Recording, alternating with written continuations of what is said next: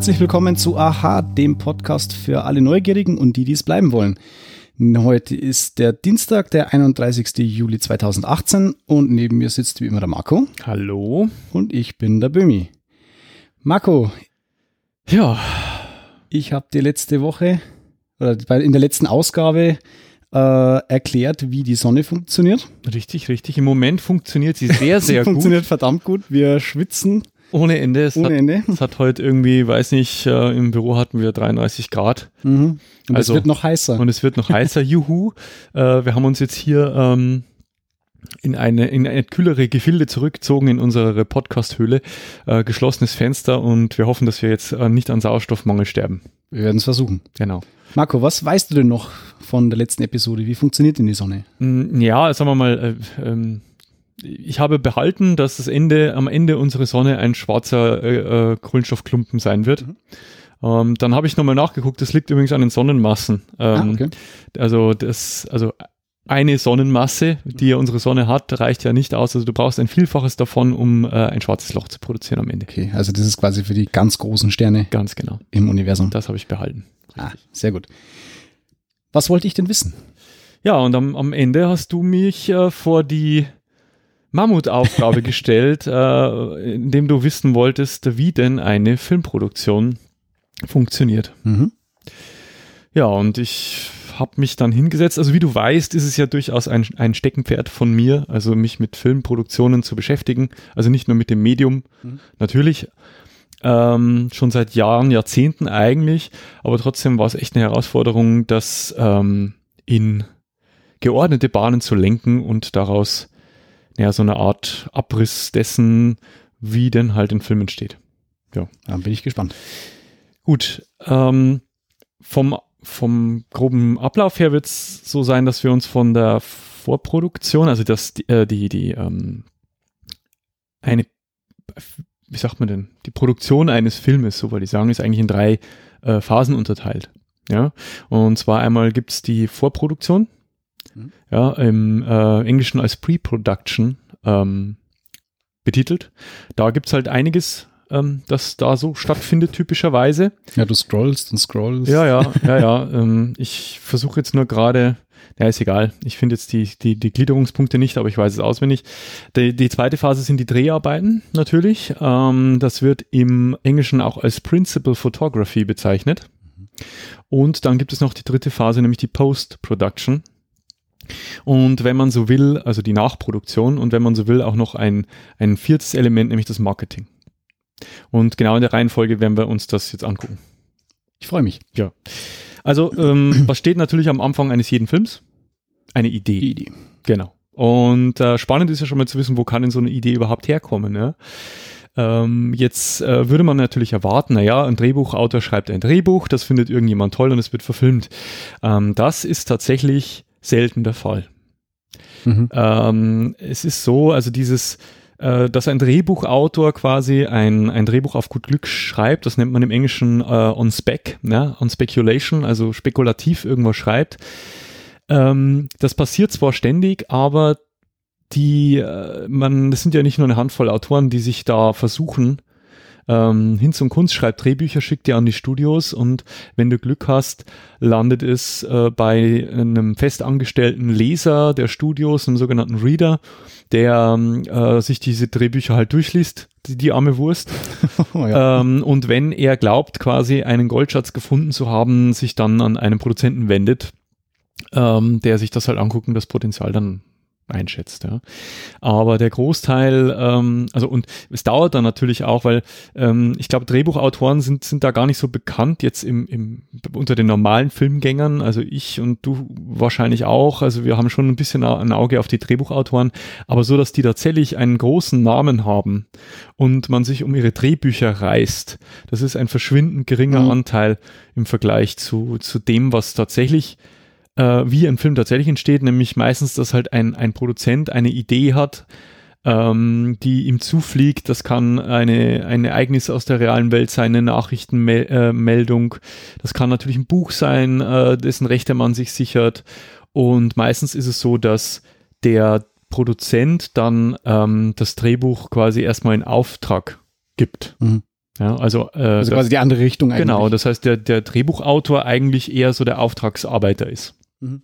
Ja, kommen wir auch später nochmal zu, gibt es auch noch Varianten davon. Ich glaube auch, dass es bei Serien wesentlich mehr bekannte Schreiber gibt als bei Filmen. Ja, da, weil halt, ähm, ich sag mal, der Umfang, also meistens, es, es nimmt zu. Früher äh, war das auch nicht so. Es gibt halt die Schöpfer, die die Grundidee mhm. liefern mhm. und dann halt Autoren, die äh, immer wieder dran schreiben. Neuerdings gibt's ja immer diese Anthologie und Miniserien, mhm. wo halt aus einem Guss von einem Autor geschrieben wurden. Ne? Ja, ähm, für Autoren ist es darüber hinaus sogar gefährlich, wenn sie ihr Drehbuch einfach so jemandem anbieten, ähm, wenn sie nicht Mitglied der sogenannten Writers Guild sind, also der, der äh, Vereinigung äh, von, von Autoren äh, und es dort hinterlegt und registriert haben, weil äh, der Ideenklau in Hollywood durchaus gang und gäbe ist. ja, ja, also da gibt's berühmte Fälle, ähm, wo ähm, halt Drehbuchautoren über, ähm, über den Tisch gezogen wurden, mhm. weil sie halt irgendwo mal eine Idee ausgeplappert haben und irgendwie, was weiß ich, ein halbes Jahr später wurde dann plötzlich ein Film daraus. Komisch. Ohne ihre Beteiligung. Genau. Und jetzt hast du bestimmt schon mal in dieser Vorproduktionsphase, also ein, ein, ein, ein Verantwortlicher, eine Person ist ja schon gefallen, oder zwei eigentlich, Drehbuchautor und Produzent. Und der mhm. Produzent spielt tatsächlich eine gewichtige Rolle in der Vorproduktionsphase. Und was du bestimmt auch schon mal gehört hast, ist dieser Begriff grünes Licht. Mhm. Ja, also eine Produktion hat grünes Licht. äh, tatsächlich gibt es aber kein grünes Licht. Also grünes Licht äh, heißt alles und nix in Hollywood. Ähm, Filme können äh, vom ersten Jahr finden wir gut bis zum Kino durchgewunken werden, ohne Reibung äh, produziert werden, bis hin zu Schauspieler sind schon am Set und nee, machen wir doch nicht, äh, weil mhm. kreative Differenzen, Schauspieler wird krank, äh, Projekt verschwindet in der Versenkung. Also ähm, das erste grüne Licht, das das Studio quasi einem Produzenten für seine Idee gibt, ist äh, signalisiert eigentlich zunächst nur, dass ähm, quasi das Projekt so den Entwicklungsprozess eines Studios hinter sich hat. Ja, das ist eine so ganz schwammige. Also wir würden es tun, aber gucken wir mal quasi. Genau, also das klingt ganz gut. Mhm. Schau mal, äh, wen du so an Bord holen mhm, kannst, mhm. wen du so begeistern kannst für das Projekt. Äh, prinzipiell stehen wir erstmal hinter dir. Ja? Ähm, das heißt, der Produktionschef, also der, der, der, der, Producer, der darf die Entwicklung des Projekts dann vorantreiben, wenn ihm das Studio grünes Licht gibt, ja. Ähm, und da ist er erstmal autorisiert, so ungefähr so, also ein bisschen mehr, also schon mehr als 100.000 Dollar dafür auszugeben. Ähm, und äh, so Genehmigungen für den Drehstart, wo es dann halt um Millionen Investitionen geht, also da braucht es auf alle Fälle ähm, das Studio in Form ähm, des Aufsicht, Aufsichtsratsvorsitzenden oder des obersten Managers, mhm. des Chief Executive Officers, des CEOs. Oh, ja. Okay, also verstehe ich richtig quasi, also die, es gibt vor der Vorproduktion quasi noch eine Art kleine Vorproduktion, wo überhaupt erstmal geschaut wird, äh, wer kommt denn jetzt überhaupt zum Projekt mit zu. Nee, eigentlich gehört das, gehört, gehört schon dazu. zur klassischen Vorproduktionsphase. Natürlich. Aber da geht auch schon ordentlich ja, ins Land. Ja, ja, also das, was du, also es wird halt zum einen wird schon mal Geld ausgegeben, äh, mitunter für diverse Drehbuchentwürfe, mhm. also Rechte sogar, wahrscheinlich auch. Ja, Rechte, äh, diese Drehbuchentwürfe nennt man Drafts, hast mhm. du bestimmt schon mal gehört. Ähm, ähm, es folgt ähm, ja, also das, das erste Stadium ist eigentlich, dass das Studio das Skript mag und glaubt, dass sich daraus ein Film machen lässt, ja. Und dann beginnt halt die Suche nach akzeptablen Schauspielern, einem akzeptablen Regisseur und einem akzeptablen Budget. Und dummerweise gehen die Vorstellungen darüber, was akzeptabel ist, äh, äh, was der Pro Produzent für akzeptabel hält und das Studio für akzeptabel hält, weit auseinander. Mhm. Ja. Und das Geile ist eigentlich, ähm, also an, an der Stelle werden auch meistens schon äh, vom Produzenten ein Agent oder, ein, oder ein, ein, eine Agentur quasi engagiert, die sich halt nach, ähm, nach Schauspielern für die Hauptfiguren umsehen, ja, also Casting, mhm. ja, ähm, kommen wir aber später noch zu. Ähm, dann äh, such, sucht man halt einen Regisseur und äh, dann ist eigentlich so das zweite grüne Licht, also das etwas dunklere grüne Licht, das dann aufleuchtet, also wenn Schauspieler und Regisseur feststehen. Ja? Und ähm, erst das dritte grüne Licht signalisiert, dass eine kritische Phase erreicht ist und dann hat das Studio so viel Geld ausgegeben, dass sie den Film machen müssen. Mhm, das ist ein Rentier zu, ja. zu rudern. Ähm, das kann man sich jetzt natürlich fragen, na, wer hat diesen Begriff grünes Licht überhaupt äh, etabliert und wieso wird er eigentlich immer noch in Hollywood verwendet, wenn er denn sowieso überhaupt gar keine Bedeutung hat, wenn das so eine weiche Angelegenheit ist. Wahrscheinlich ist es deswegen, weil es eines enormen Feingefühls bedarf, äh, um ein Skript in einen Film zu verwandeln und zwar viel Feingefühl seitens des Produzenten. Ähm, das Problem ist, äh, dass sich der Produzent immer in der Zwickmühle befindet. Das heißt, er bekommt grünes Licht, wenn er Regisseurs und Stars gefunden hat die sagen eigentlich allerdings erst dann zu, wenn das Projekt grünes Licht hat. Mhm. Ja? Und äh, Produzenten können aber durch geschicktes Vermischen von Wunschdenken und Realität Fakten suggerieren, die längst noch keine sind. Ja, jetzt können sie zum Beispiel zu ihrem Studio hingehen und sagen, äh, pass mal auf, ähm, äh, dieses äh, ähnliches Projekt wird schon von dem und dem Studio entwickelt, wir sollten uns beeilen. Ja? Das ist so ein typischer Trick. Oder ähm, der erfolgreiche Regisseur XY sucht genau nach sowas, ja. Äh, oder hey, äh, der Star XY, äh, der wäre doch in der Rolle von dem sowieso äh, perfekt, ja. Also quasi die Realität ein bisschen beugen genau. und den eigenen Ansprüchen. Genau, und äh, weil, weil es eben so ein, so ein Balanceakt ist zwischen äh, Leute kriegen und äh, das äh, ähm, ein grünes Licht zu kriegen, ja. Mhm. Ja. Äh, jetzt habe ich schon ein paar Mal erwähnt, äh, dass der Produzent ähm, halt eine ganz gewichtige Rolle halt äh, schon im Vorproduktionsprozess hat. Ähm, und zu oberst, also der, der quasi so diese Idee vermarktet, das ist eigentlich das, was man allgemeinhin als ausführender Produzent, als Executive Producer kennt, auch in den Credits, ähm, der aber auch als Gesamtleiter bekannt ist. Ja, also ähm, das heißt, der, dieser Gesamtleiter, der stellt erstmal die entscheidenden Weichen, sorgt für die wesentliche Finanzierung und übergibt dann dem Produzenten die Leitung des Projekts. Also das ist tatsächlich so, der, der macht eigentlich ja erstmal nicht so wahnsinnig viel, außer halt dann äh, das Projekt lostreten. Ja. Und alle administrativen und finanziellen Belange waren, eines Projekts waren dann grundsätzlich immer über den Tisch eines Produzenten. Grundsätzlich. Mhm. Und auf, erst auf die Initiative des Produzenten hin stoßen dann eben Drehbuchautor ähm, und Regisseur dazu. Ich habe gesagt, Drehbuchautor ist nicht die Regel, dass der liefert mhm. und man sagt, okay, das machen wir. Auftragsarbeit. Ähm, genau. Ähm, und während der Regisseur quasi ein künstlerisches Konzept entwickelt, auch muss ein Produzent eben darauf achten, dass äh, die genialen Ideen nicht über ein realistisches Budget hinausgehen. Mhm. Ja? Man hört ja so, äh, ja, wenn man sich ein bisschen mit Hollywood und den Produ Pro Produktionen beschäftigt, merkt, hört man ja schon Stories, ja, dass es Differenzen gibt zwischen Regisseuren und Produzenten eben, weil der eine halt das Geld im, im, im Sinn hat, das mhm. Budget im Auge behalten muss und der Regisseur halt Visionen hat. Ja, Visionen sind oft teuer umzusetzen. Genau. Ich, ich erinnere da nur so an Produktionen wie von, von Christopher Nolan. Ja, ja. Die wo halt echt über sind. Und äh, also das, das heißt, da während halt der Regisseur schon ganz klar eine, eine, der kreative Part ist, muss der äh, Produzent einfach wahnsinnig Organisationstalent mitbringen. Mhm. Ja, es ist mit Sicherheit ein interessanter Beruf, äh, den ich mir jetzt interessanter vorstelle als äh, vor meiner Recherche. Ich dachte, ich hatte auch immer so ein relativ schlechtes Bild von ähm, von den ähm, von den Produzenten. Ich dachte immer, das sind so die die Bösen, ja, die machen nichts, die geben nur Geld und dann äh, mhm. Ja, aber nein, die sind Der tatsächlich im Hintergrund eigentlich. Genau. Okay. Ähm, es liegt aber auch so ein bisschen daran, also dass mein Bild von einem Produzenten war es früher tatsächlich viel, viel anders war. Also der Produzent war früher einfach äh, ein Autokrat und der Regisseur war früher einfach nur so ein besserer Handlanger. Mhm. Ja, und äh, Produzenten haben früher einfach alles bestimmt und den, in den gesamten äh, kreativen Bereich äh, reingewirkt und äh, ja, deswegen gibt es äh, heute nicht mehr die großen Produzenten so wie früher. Früher waren Produzenten tatsächlich noch Namen, mhm. ja. Ähm, da die sind also, also sind immer unbedeutender geworden. Ja, natürlich kennt man noch, ich weiß ich, kannst du nur noch an, an äh, Bruckheimer, Simpson, Bruckheimer ja, äh, kennst du sicher noch oder ja.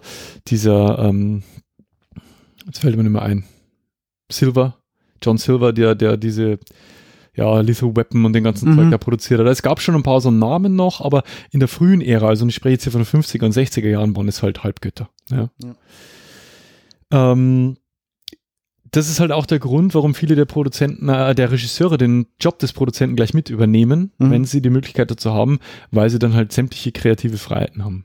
Das sind keine, Ähm. fast keine Einschränkungen mehr dann. Muss man aber mögen, Ja, ist doppelte Arbeit. genau, Dreifache. weil du halt dann auch wirklich auch für das Budget verantwortlich bist und für sämtliche administrativen Entscheidungen und Mhm. die Arbeit halt auf niemanden abwälzen. Und nebenbei noch Film drehen. Was du sicher auch schon erlebt hast, wenn du den ein oder anderen Filmvorspann dir anguckst oder halt die Credits, dass der Begriff Producer äh, mit allen möglichen Zusätzen eine wahre Inflation erlebt hat in den letzten Jahren. Ja. Ähm, das liegt daran, dass einfach viele Mitarbeiter, die im Entstehungsprozess beteiligt sind, aber jetzt keinen konkreten Job haben, ähm, halt Wert darauf legen, dass ihre Beteiligung im Nachspann festgehalten wird. Und weil sie eben keinen konkreten Job hatten, sondern vielleicht nur ein paar äh, ein bisschen Kohle beigesteuert haben oder eine Idee hatten, die im Drehbuch gelandet Okay. ist, ähm, gibt es da so viele, genau. Und äh, das heißt, da gibt es halt dann Associate und Co-Producer, die dem Produzenten dann ähm, helfen, indem sie einen Teil der Verantwortung oder der Finanzierung Mhm. übernehmen. Ich dachte immer, das wären die die Kaffee holen. Nee. Und es kann durchaus ja. vorkommen, dass der Produzent einem Geschäftsführer aus Freundschaft, einem Geschäftspartner aus Freundschaft aus steuerlichen Gründen oder zur Befriedigung purer Eitelkeit die Nennung im Nachspann zugesteht. Ja, ähm, was ich ebenfalls bereits angesprochen habe, ist halt das Drehbuch. Ja, Ähm, wir haben ja schon gemerkt, okay, dieses dieses komische, dieses verzerrte Bild, äh, jemand liefert ein Drehbuch und Hollywood reißt sich drum, ist nicht die Regel. Ähm, und es gibt ähm, es ist aber schon so und die Bedeutung des Drehbuchautors, äh, Drehbuchautors wird allgemeinhin ziemlich verkannt. Ähm, ich glaube, also ich für, weiß um seine Bedeutung. Ähm, Hollywood weiß auch um die Bedeutung der Drehbuchautoren, aber ich glaube, so der normale Kinogänger, der kann der keine zwei Drehbuchautoren nennen. Das stimmt doch. Ja, Ich, ich hätte jetzt auch so direkt gerade keine in petto. Muss ich ganz ehrlich ja ich meine, äh, mir fällt jetzt äh, auf, auf, auf Anhieb ein Name ein zum Beispiel, der äh, mir immer einfällt, wenn es um Drehbücher ist der Aaron Sorkin. Der Aaron Sorkin, der hat halt so wie sowas wie wie Dings, der der kann begnadet Dialoge schreiben, hat ein paar Serien gemacht, hat auch ähm, äh, Ding gemacht, diesen Facebook-Film, ähm, Äh, Social Network. genau, äh, noch ein paar mehr. Also der ist bekannt. Mhm. Äh, gibt noch ein paar mehr. Charlie Kaufman, äh, auch der Dings schreibt Drehbücher, der, ähm, äh, der Avengers gemacht hat, den ersten äh, Joss Whedon. Joss Whedon. Also es gibt schon ein paar, wenn man sich damit beschäftigt, weiß man die. Ne? Aber man merkt, es verschwimmt auch teilweise. Regisseur, Drehbuchschreiber Ja, fällt auch oft Es gibt ja Leute, die machen alles. einen Namen. Alles. Also die schreiben, für Mhm. äh, produzieren und für eine Regie. Und zum, zum äh, zur Gründung noch ein Cameo. Genau, genau, ein Auftritt. Ja. Ähm, es gibt ein Zitat, ich glaube, der Billy Wilder hat es mal gesagt, ähm, es ist unmöglich, aus einem schlechten Drehbuch einen guten Film zu machen. Ebenso ist es einem einigermaßen ähm, begabten Regisseur unmöglich, ein gutes Drehbuch vollständig zu versauen. Mhm. Ja? Also äh, es steht und fällt tatsächlich mit dem Drehbuch. Du kannst aus einem schlechten Drehbuch keinen guten Film machen. Mhm. Geht nicht. Ja? Und ähm, die Funktion des Autors ist in Hollywood sehr, sehr wichtig, er selbst üblicherweise nicht. Das hat man gesehen damals, 2007, wann war das? Dieser, dieser Streik dieser der Streik, ja. Schreibergilde, Mhm. da wo ja auch bei, äh, bei Scrubs irgendwie nur von der siebten Staffel die Hälfte gedreht wurde, Ja. weil dann dieser Riesenstreik kam und die einfach nicht fertig wurden. Da waren vor allen Dingen Serien betroffen, weil die natürlich äh, on the fly geschrieben werden. Mhm. Das heißt, nur ein Teil ist fertig, wenn sie anfangen zu drehen. Und da merkt man eigentlich, was diese Schreibergilde auch irgendwo für, ein, für eine Macht ja. auch hat, für einen Hebel. Genau. Schon heftig. Ähm, also ich habe auch geschrieben, dass sie meistens angeheuert werden und selten quasi spekulativ Drehbücher schreiben.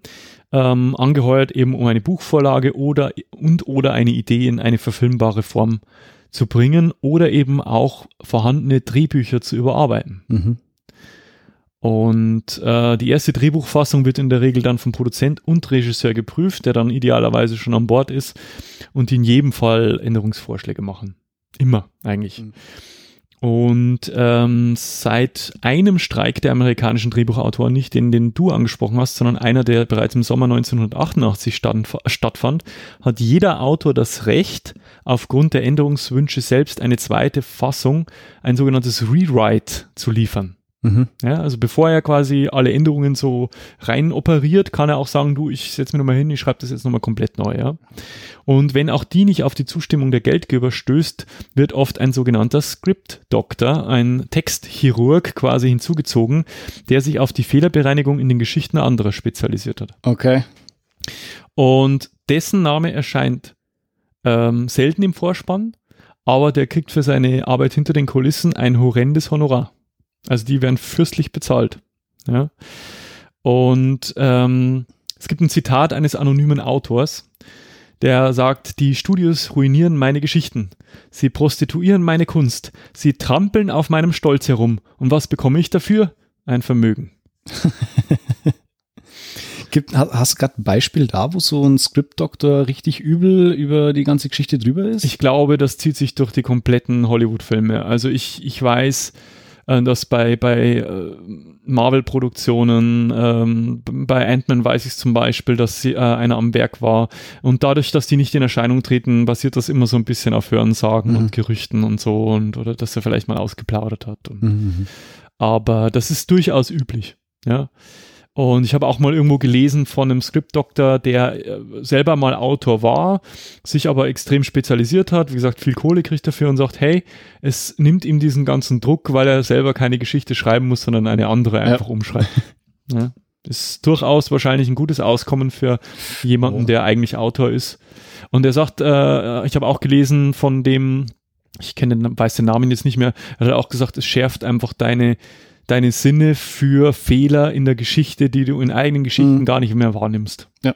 Ja, du hast so einen Blick von außen einfach, einfach drauf. Ein, ja, ein objektives, ja. eine sehr objektive Sicht der Dinge mhm. einfach. Ja, ähm, dann ist es halt so, dass äh, wenn wir jetzt von dem Drehbuch äh, einen Schritt weitergehen in Richtung Film, dass natürlich die Anweisungen eines Autors in so einem Drehbuch, ich weiß nicht, ob du schon mal eins gesehen hast. Ich kann dir mal eins zeigen, ich habe ein paar da. Ähm, ich habe zum Beispiel das Drehbuch zu Speed. Okay. Ähm, Gab es zu kaufen, ja, mhm. ist halt ein Reprint, äh, weil ich den Film einfach vergöttert habe damals und ich wollte halt mal sehen, wie so ein Drehbuch aussieht, ja, und hab das und ja, jedenfalls beschränken sich die Anweisungen da drin auf das Not Notwendigste, auf das Wesentliche. Das, das wird ähnlich wie so ein Theaterskript wahrscheinlich ganz, sein. Ganz oder? genau. Das heißt, du hast halt immer nur den Ort der Handlung, ob es mhm. außen oder innen ist, Tag oder Nacht. So. Und es bleibt also letztendlich der Kreativität und der Fantasie und der handwerklichen Fähigkeit des Regisseurs überlassen, wie er jede der häufig über 1000 Einstellungen pro Film aufbaut und inszeniert. Also das äh, ist schon eine Mammutaufgabe. Ja. Und da ist natürlich so eine Art Lageplan äußerst hilfreich. Also wenn du halt schon mal irgendwie weißt, wie soll denn diese Szene ungefähr aussehen und da kommt jetzt was ins Spiel, was du sicher schon mal gehört hast. Und das ist das Storyboard. Mhm. Das heißt, es gibt eine Prävisualisierung, Pre-Visualization heißt das, in Form eines Storyboards und dazu engagiert man einen speziellen Zeichner, eben einen sogenannten Storyboard Artist, der halt so eine Art Comic zeichnet, der aus den einzelnen Einstellungen des Films mhm. besteht. Sieht aus wie so Comicbücher. Genau, das sieht man häufig bei so Making-ofs ja. irgendwo an der Wand hängen. Mhm. Und äh, diese Storyboards, ja, die dienen als Basis für sämtliche Abteilungen und Gewerke, die an dem Film beteiligt sind, mhm. spiegeln oftmals schon auch so ein bisschen den, den Stil des Films wieder, weil diese Storyboards eben in Verbindung mit ähm, dem Regisseur ähm, erstellt werden. Und es gibt auch begnadete Regisseure, die ähm, Storyboard signen können. Ähm, der Ridley Scott ist so einer. Mhm. Ähm, der hat, der gibt die Aufgabe nur aus Zeitgründen ab. Alien okay. hat es zum Beispiel selber gemacht. Ähm, ja, der hat Händchen für Bilder. Genau, der auch, kann, auch beim Visualisieren dann im, ja, im Film dann. Der malt sich die Storyboards selber, aber in der Regel ist es ein Storyboard-Artist, der das macht. Ähm, dieser äh, Pre-Visualization, äh, diese Phase, ähm, mittlerweile geht das auch so ein bisschen in 3D-Visualisierung über. Hast du vielleicht auch schon mal gesehen? Ähm, und zwar, wenn, wenn es sehr komplexe ähm, Einstellungen sind mit vielen Kameras und aufwendigen Spezialeffekten, dann erstellt man oftmals so ganz einfache 3D-Modelle mhm. der Szenerie, damit sämtliche Gewerke, die da mitarbeiten, wissen, wo sie sich hinstellen müssen, was sie zu tun haben, wann was passieren soll. Das wird bei aufwendigen äh, Sequenzen oftmals so gemacht. Beim, äh, beim Hobbit fällt mir das gerade ein, äh, habe ich mir auch das Making-of angeschaut und da gibt's ja die Szene, wo äh, Benedict Cumberbatch als, als dieser Drache Smaug ja in, der, mhm. in, die, in, in, in, dem Erebor mhm. drin ist und da rumfliegt und rumgeistert. Das wurde ja letztlich gedreht in einer, äh, in einer Turnhalle. Ja. Und äh, Peter Jackson hatte dafür eine spezielle Kamera, Ja. die den Raum äh, quasi direkt als 3D-Modell dann äh, oder in ein 3D-Modell, das was er gefilmt hat, so Virtual Reality-mäßig oder Augmented Reality-mäßig, wurde der Raum quasi, äh, seine Kamerabewegungen direkt in ein 3D-Modell am Computer eingefügt. Das heißt, er konnte eigentlich diesen, diesen Raum von Haus aus so sehen, wie er letztlich im Film dann erscheinen wird. Ja, ich erinnere das geht mich, in die ja. Richtung, denke ich, oder? Ja, es ist halt äh, gerade, wenn es um das Thema 3D und äh, digital geht, hast du ja oftmals, wenn, wenn eine Szene voll digital ist, dann musst du sie ja auch voll digital dir vorher schon mal irgendwie angucken. Genau. Du musst ja auch da, äh, und das, das klingt jetzt so banal, aber du musst auch in einer digitalen Szene wissen, wo setze ich das Licht hin, Hm. wie sieht das Licht aus, wo stelle ich meine Kameras hin. Das ist natürlich verhältnismäßig einfach, weil du sie nur virtuell setzen musst und nicht da Equipment ankarren musst. Nichtsdestotrotz brauchst Du eine, wissen, eine hin muss. Visualisierung, genau. Gehe ich jetzt aber auch gar nicht so darauf ein, das ist so ein typisches Produkt des digitalen Zeitalters. Mhm. Ähm, ja, Da kann, da kann ich wirklich auch nochmal äh, die, die, die Making-ofs vom Hobbit ja. wirklich empfehlen, weil da äh, extrem viel äh, improvisiert werden musste, um äh, auch diese Größenverhältnisse zum Beispiel hinzubekommen Ja, oder ja. eben so voll 3D animierte äh, äh, Umgebungen, auch bei Avatar zum Beispiel, äh, lege ich jedem ans Herz, sich mal die anzugucken. Ja. Herr der Ringe natürlich auch ja. ist, Die äh, Extended Versions, die sind die Extended Version, da sind ja viele Making-ofs drauf, aber das ist halt noch wirklich viel Handarbeit gewesen. Aber Ja. beim Hobbit hat man eben diese massiv digitale Welt und 3D. und 3D und was weiß ich und da gibt's auch äh, viel Bonusmaterial, das einen Einblick in, in, in diese Produktion eben gibt. Ja. Also jedem, jedem, der am, am Produktionsprozess eines Films Interesse hat oder dessen Interesse jetzt geweckt wird, vielleicht durch den Podcast, dem empfehle ich die Anhänge vom Herr der Ringe und vom Hobbit. Man lernt sehr, sehr viel übers Filme machen. Weil es auch weit entfernt ist von diesem typischen, boah, wir sind alle super, äh, bla bla, dass man in so kurzen Making-ofs immer sieht, die, diese Mhm. gegenseitige Beweihräucherung, sondern Ja. die gewähren tatsächlich einen Einblick in die, Zwei oder drei Discs verteilt, genau, in, rein in nur. Making-ofs, das ist irre. Kommen wir zum Punkt, den ich vorhin auch schon mal angerissen habe, nämlich zum Casting. Ja, also es ist ja so, dass bis zu einem Dutzend Schauspieler für eine einzige Rolle in Betracht kommen können und äh, es sogar noch während der Dreharbeiten passieren kann, dass man eine Rolle austauscht, wenn man merkt, das funktioniert nicht. Ja. Äh, Beispiel: Wusstest du zum Beispiel ursprünglich äh, Marty McFly in äh, Back to the Future spielen sollte? Nee. Eric Stoltz. Wer war das? Eric Stoltz war auch ein bekannter äh, Jungschauspieler, äh, so rötliche Haare. Ja, der, Name, Ähm, der Name sagt mal was. Und äh, wurde dann äh, natürlich durch Marty McFly ersetzt. Du kannst Mhm, ja mal Michael J. googeln. Fox, ja. Äh, Marty McFly ersetzt, sage ich. Michael J. Fox, danke. Ähm, der dann aber auch noch irgendwie seine Serie da gedreht hat und ähm, ja, nein, nicht äh, Star, Yes. Eric Stolz. Also So. wieder Stolz schreibt man den. Ah, weil das ist ein Eishockeyspieler. Eric Stoltz. Ja, genau. Ah, okay. Ja, jedenfalls ähm, ist es halt so, dass sich äh, einige Besetzungschefs äh, damit begnügen, eine Liste der Schauspieler zusammenstellen, die sie kennen und dann dem Regisseur und Produzenten einfach die Auswahl zukommen lassen und sagen, hier, sucht ihr eine aus. Andere analysieren das Drehbuch und versuchen auch schon mal ungewöhnliche Rollenbesetzungen durchzusetzen. Ja? Also da hat der Casting Director da schon äh, Einfluss drauf. Mhm. Ja, wenn der sagt, hey, der ist vielleicht noch nicht so bekannt, das musst du natürlich dann auch dem Studio gegenüber wieder äh, durchboxen, ja. Ähm, und um das zu erreichen, musst du halt wirklich äh, als Castingchef äh, äh, großen Einfluss haben und das volle Vertrauen des Regisseurs genießen. Und gute Talentscouts haben. Ja, ja. Ähm, Besetzungsagenturen greifen halt auf so Nachschlagewerke zurück. Klar, die haben äh, äh, Adressen, Fotos äh, und die wichtigsten Daten, ne, Körpergröße, Mhm. wie so eine Modelagentur halt, äh, wo sie halt äh, zurückgreifen können. Ja.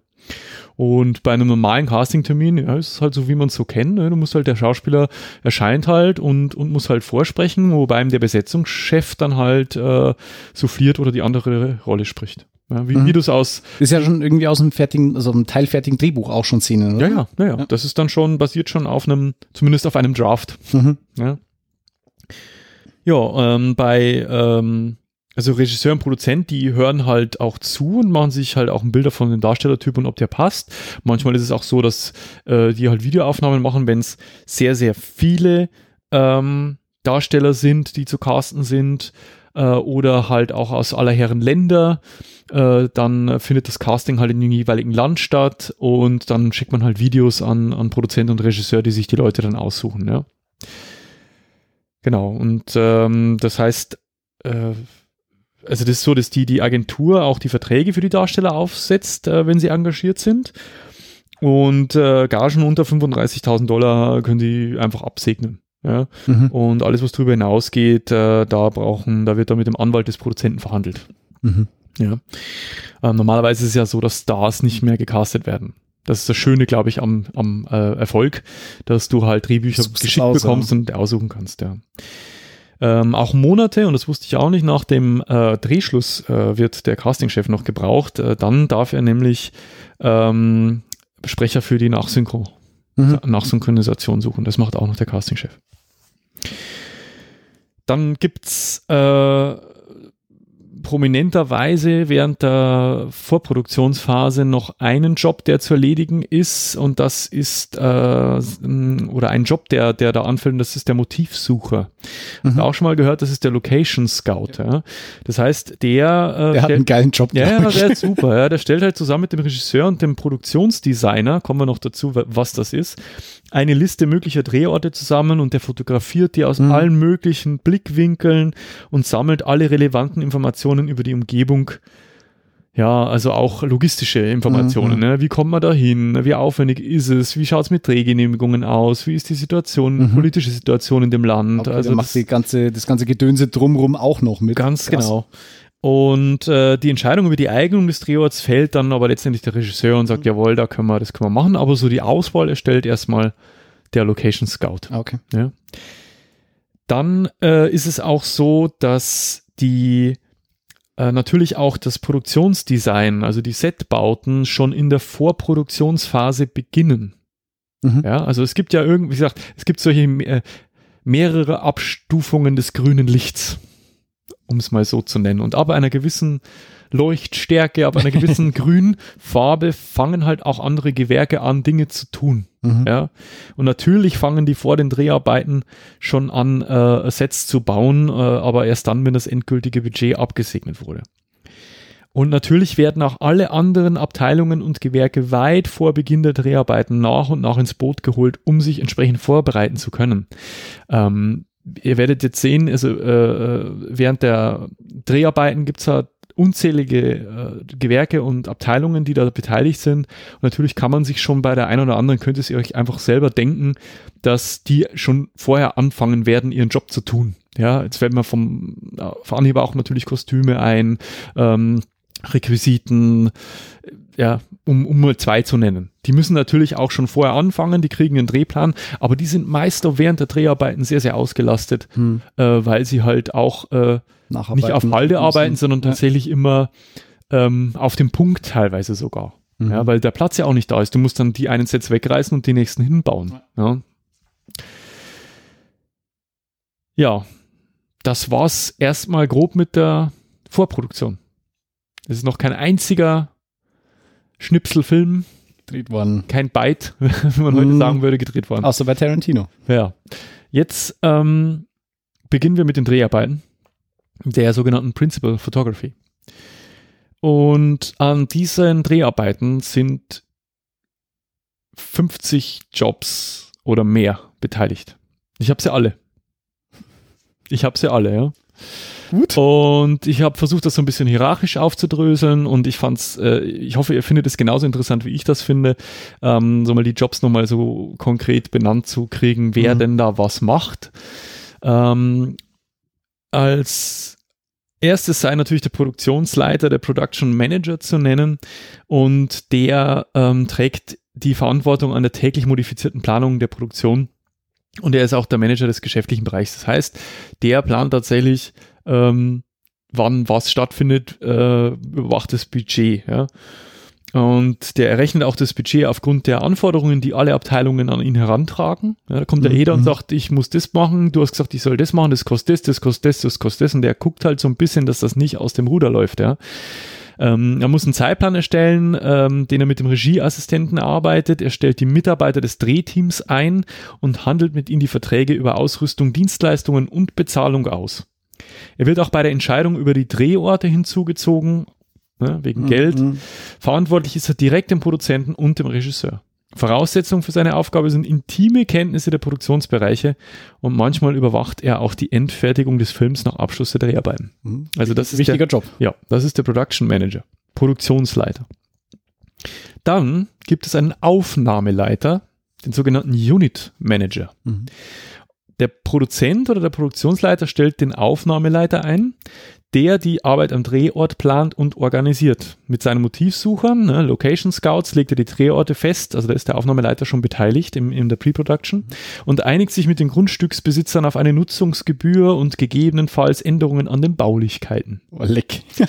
Er ist für Drehgenehmigungen verantwortlich, organisiert in Absprache mit dem Produktionsleiter die Verpflegung, Garderoben und mobile WCs. Auch Stars Facility müssen mal Manager. aufs Töpfchen. Mhm. Ja? Facility Management. Äh, da war äh, angeblich, vom Hören sagen, hat man es mal mitbekommen, angeblich wurde ja für 28 Days Later, dieser tolle äh, Zombie-Film von, von Danny Boyle, Ja. äh, wurde ja angeblich äh, Guerilla-Filming betrieben.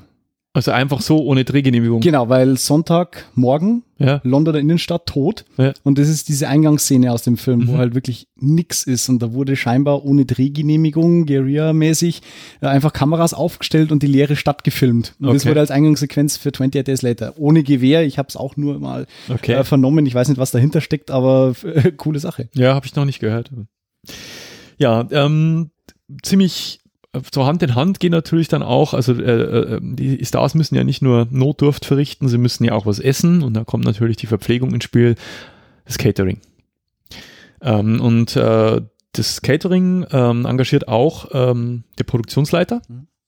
der ähm, engagiert das Verpflegungsteam und die müssen halt bei Außenaufnahmen mobil sein, um das Team auch während der kompletten Dreharbeiten regelmäßig mit Mahlzeiten versorgen zu können. Und die Catering-Firmen, die besitzen halt neben diesen obligatorischen Gulaschkanonen ja, auch Zelte, Tische, Bänke und entsprechende Lastwagen, um einen rollenden Restaurantbetrieb jederzeit und bei jedem Wetter zu gewährleisten. Das ist krass. Ja, also erstmal die Mengen. Also Mhm. du wirst sehen, wenn da, wenn ich jetzt hier von 50 verschiedenen Jobs während der Da sind Produktion viele, viele Leute dabei. sind viele, viele, viele, viele, viele Leute dabei, ähm, die halt da versorgt werden müssen. Und das Mhm. halt auch mal in unwegsamem Gelände und vielleicht auch mal in der Wüste oder irgendwo. Ne? das ist halt auch eine logistische Meisterleistung, ja, sowas. Die haben schon andere, ähm, das sind aber Spezialisten. Mhm. Also ich, es ist jetzt nicht irgendwie so hier der Italiener von nebenan, Nee. der, der so ein bisschen Catering nebenbei macht. Das sind Sterneköche wahrscheinlich. Die haben äh, andere. Lastwagen da und Ja. anderes Equipment. Ja, Und Da- Personal auch. Ich meine, die müssen ja alle ja richtig auf Zack sein. Ja, ja, das, das da gibt's Kannst nicht den Pempelkoch vom, vom Laden um die Ecke hernehmen. Ja, und dann drehen die ja auch äh, zu, was weiß ich, zu irgendwelchen unchristlichen Zeiten. Mhm. Und also das muss alles mit da sein. werden. Ja. Dann kommt äh, während der Dreharbeiten hat natürlich auch der Produzent, also der Producer eine Rolle. Der ist ja jetzt nicht aus dem Spiel, sondern der ist ja auch mit involviert. Und der äh, organisiert ja hauptsächlich, habe ich ja schon erwähnt, die Entwicklung einer Filmidee bis zum Drehbuch, aber auch dessen Umarbeitung zum drehreifen Skript. Das war in der Pre-Production-Phase. Und er bringt dann die Schlüsselfiguren für das Projekt zusammen. Ähm, er arbeitet aber auch weiterhin mit dem Regisseur eng zusammen und hält ihm den Rücken frei, damit er sich künstlerisch möglichst frei entfalten kann. Ja? Äh, und ich habe es auch schon erwähnt, da Kontrolle beim Film einfach alles ist, äh, kommt es halt vor, dass äh, Produzent und Regisseur oftmals die gleiche Person ist und vielleicht sogar auch der Autor. Mhm. Dann haben wir natürlich äh, schon mehrfach erwähnt, äh, ohne die läuft nichts und das ist auch meistens äh, mit der prominenteste Name, der mit so einem Film verknüpft wird, nämlich der Regisseur, der Director im Englischen. Und der ist halt, mein Gott, der ist halt der Kapitän dieses Ozeandampfers, der eine Filmproduktion darstellt. Oh, sehr lyrisch. Ja. Und als verantwortlicher Kreativer koordiniert er die künstlerischen Beiträge, die von allen Abteilungen eingebracht werden. Der ist Mhm. unter Dauerfeuer. Ja. Ja. Der entscheidet alles. Ja, außer das Budget. Und nachdem er das Drehbuch gelesen hat und vielleicht auch umgeschrieben hat, sucht er sich die entscheidenden Mitarbeiter selbst aus. Am Set hat er in der Regel die absolute Befehlsgewalt. Der probt mit den Schauspielern, Mhm. bestimmt mit dem Kameramann die Bildkomposition, entscheidet, ob eine Einstellung ak akzeptabel gespielt und damit gestorben ist. So nennt man das. Mhm. Ja, klingt äh, komisch, aber ist so. Gestorben heißt, ist gut. Ist gut. Ja, äh, und überwacht die Arbeit des Cutters. Ja, siehe Post-Production, kommen wir noch zu. Dann Wobei gibt es es, ja im Englischen nicht Cutter heißt. mh, Das ist der Editor. das ist der Editor, ja, genau. genau. Cutter heißt komischerweise im Deutschen. ganz genau. äh, ich habe auch immer erst die deutschen Bezeichnungen verwendet, äh, um so ein bisschen einen kleinen Spannungsbogen immer aufzubauen, weil ich, Uh. da gibt es nämlich ein paar so Namen, die, ähm, ja, die äh, äh, komische englische Bezeichnungen haben. Dann gibt's natürlich den Regieassistent, ja, der Assistant Director, der am Drehort die wichtigste Person nach dem Regisseur und dem Kameramann ist. Als rechte Hand des Regisseurs kennt er dessen Ansichten zu allen Aspekten der Produktion und es ist seine Aufgabe, diese an das Filmteam zu vermitteln. Mhm. Zusammen mit dem Produktionsleiter plant er von Anfang an jedes Detail der Filmproduktion, organisiert Konferenzen am Drehort, erstellt Dreh- und Zeitplan und kümmert sich um das Anmieten der technischen Ausrüstung. Er ist ähm, verantwortlich für die Handlung im Hintergrund, also zum Beispiel die Aktionen der Statisten. Er mahnt das Team im entscheidenden Moment lautstark zur Ruhe und gibt das Einsatzkommando an Tontechniker und Kameramann, bevor der Regisseur selbst dann Action rufen kann. Dann gibt es einen zweiten Regieassistenten, mhm. weil der Job klingt schon stressig. Ja. ja Jetzt also, kommen wir langsam Richtung Kaffeeholer. Genau. naja, nicht ganz. Äh, der Second Assistant Director. Und äh, der ist bei der Besetzung und beim Aussuchen der Drehorte äh, ist er auch immer dabei. Und er hilft halt mit den Statisten Anweisungen zu geben. Er ist verantwortlich für den täglichen Auszug des Drehplans, ja, das sogenannte Call Sheet, also wo halt dann nochmal zusammengefasst ist, was heute alles gedreht wird. Mit Einsatzterminen, wann wer wo am Set sein muss. Äh, und den lässt er halt allen Darstellern und der gesamten Crew am Abend zuvor zukommen. Mhm. Ja. Und häufig hat er auch nochmal einen Assistenten und ähm, er ist halt verantwortlich für die Anleitung des Regiepraktikanten. Mhm. Ja, da gibt's, das gibt, das ist der, der Kaffee holt. ja, ähm, es gibt so eine, so eine uh, Directors Guild of America und da gibt's so, so, so ähm, Trainees, also so Praktikanten, ähm, und du musst im Prinzip, musst du diesen Posten mal durchlaufen haben, wenn du überhaupt mal ernsthaft mit den Gedanken spielst, Regie zu führen irgendwo. Ja, dieser, und ähm, ja, er ist, äh, er nennt sich auch äh, DGA Trainer, also mhm. ähm, Directors Guild of America Trainer. Ja, ja. Also der zweite Regieassistent macht diesen Job. Dann hast du auch schon mal gesehen, es gibt einen sogenannten Standfotografen. Der Still, Still Photographer. Still Photographer. Die Öffentlichkeitsarbeit für den Film, mhm. ja, die darf man nämlich nicht außen vor lassen. Ja, und die muss man von Anfang an planen, gehört so ein Stück auch äh, zum Marketing. Mhm. Deshalb ist bei allen Szenen grundsätzlich immer der Standfotograf anwesend, der mit seinen Fotos die Handlung dokumentiert. Mhm. Und die Fotos werden dann später zur Veröffentlichung an die Presse. Das sind dann diese Setfotos, wo diese man im super, Internet findet. Super ungestellten Setfotos. Ja. Ähm, zum Teil bittet der Fotograf nämlich die Stars speziell für ihn zu posieren, weil während der Aufnahme darf er natürlich die Bewegungsfreiheit des, des Drehteams nicht beeinträchtigen. Mhm. Ich glaube, das ist noch viel schlimmer als auf einer Hochzeit zu, zu fotografieren, ja.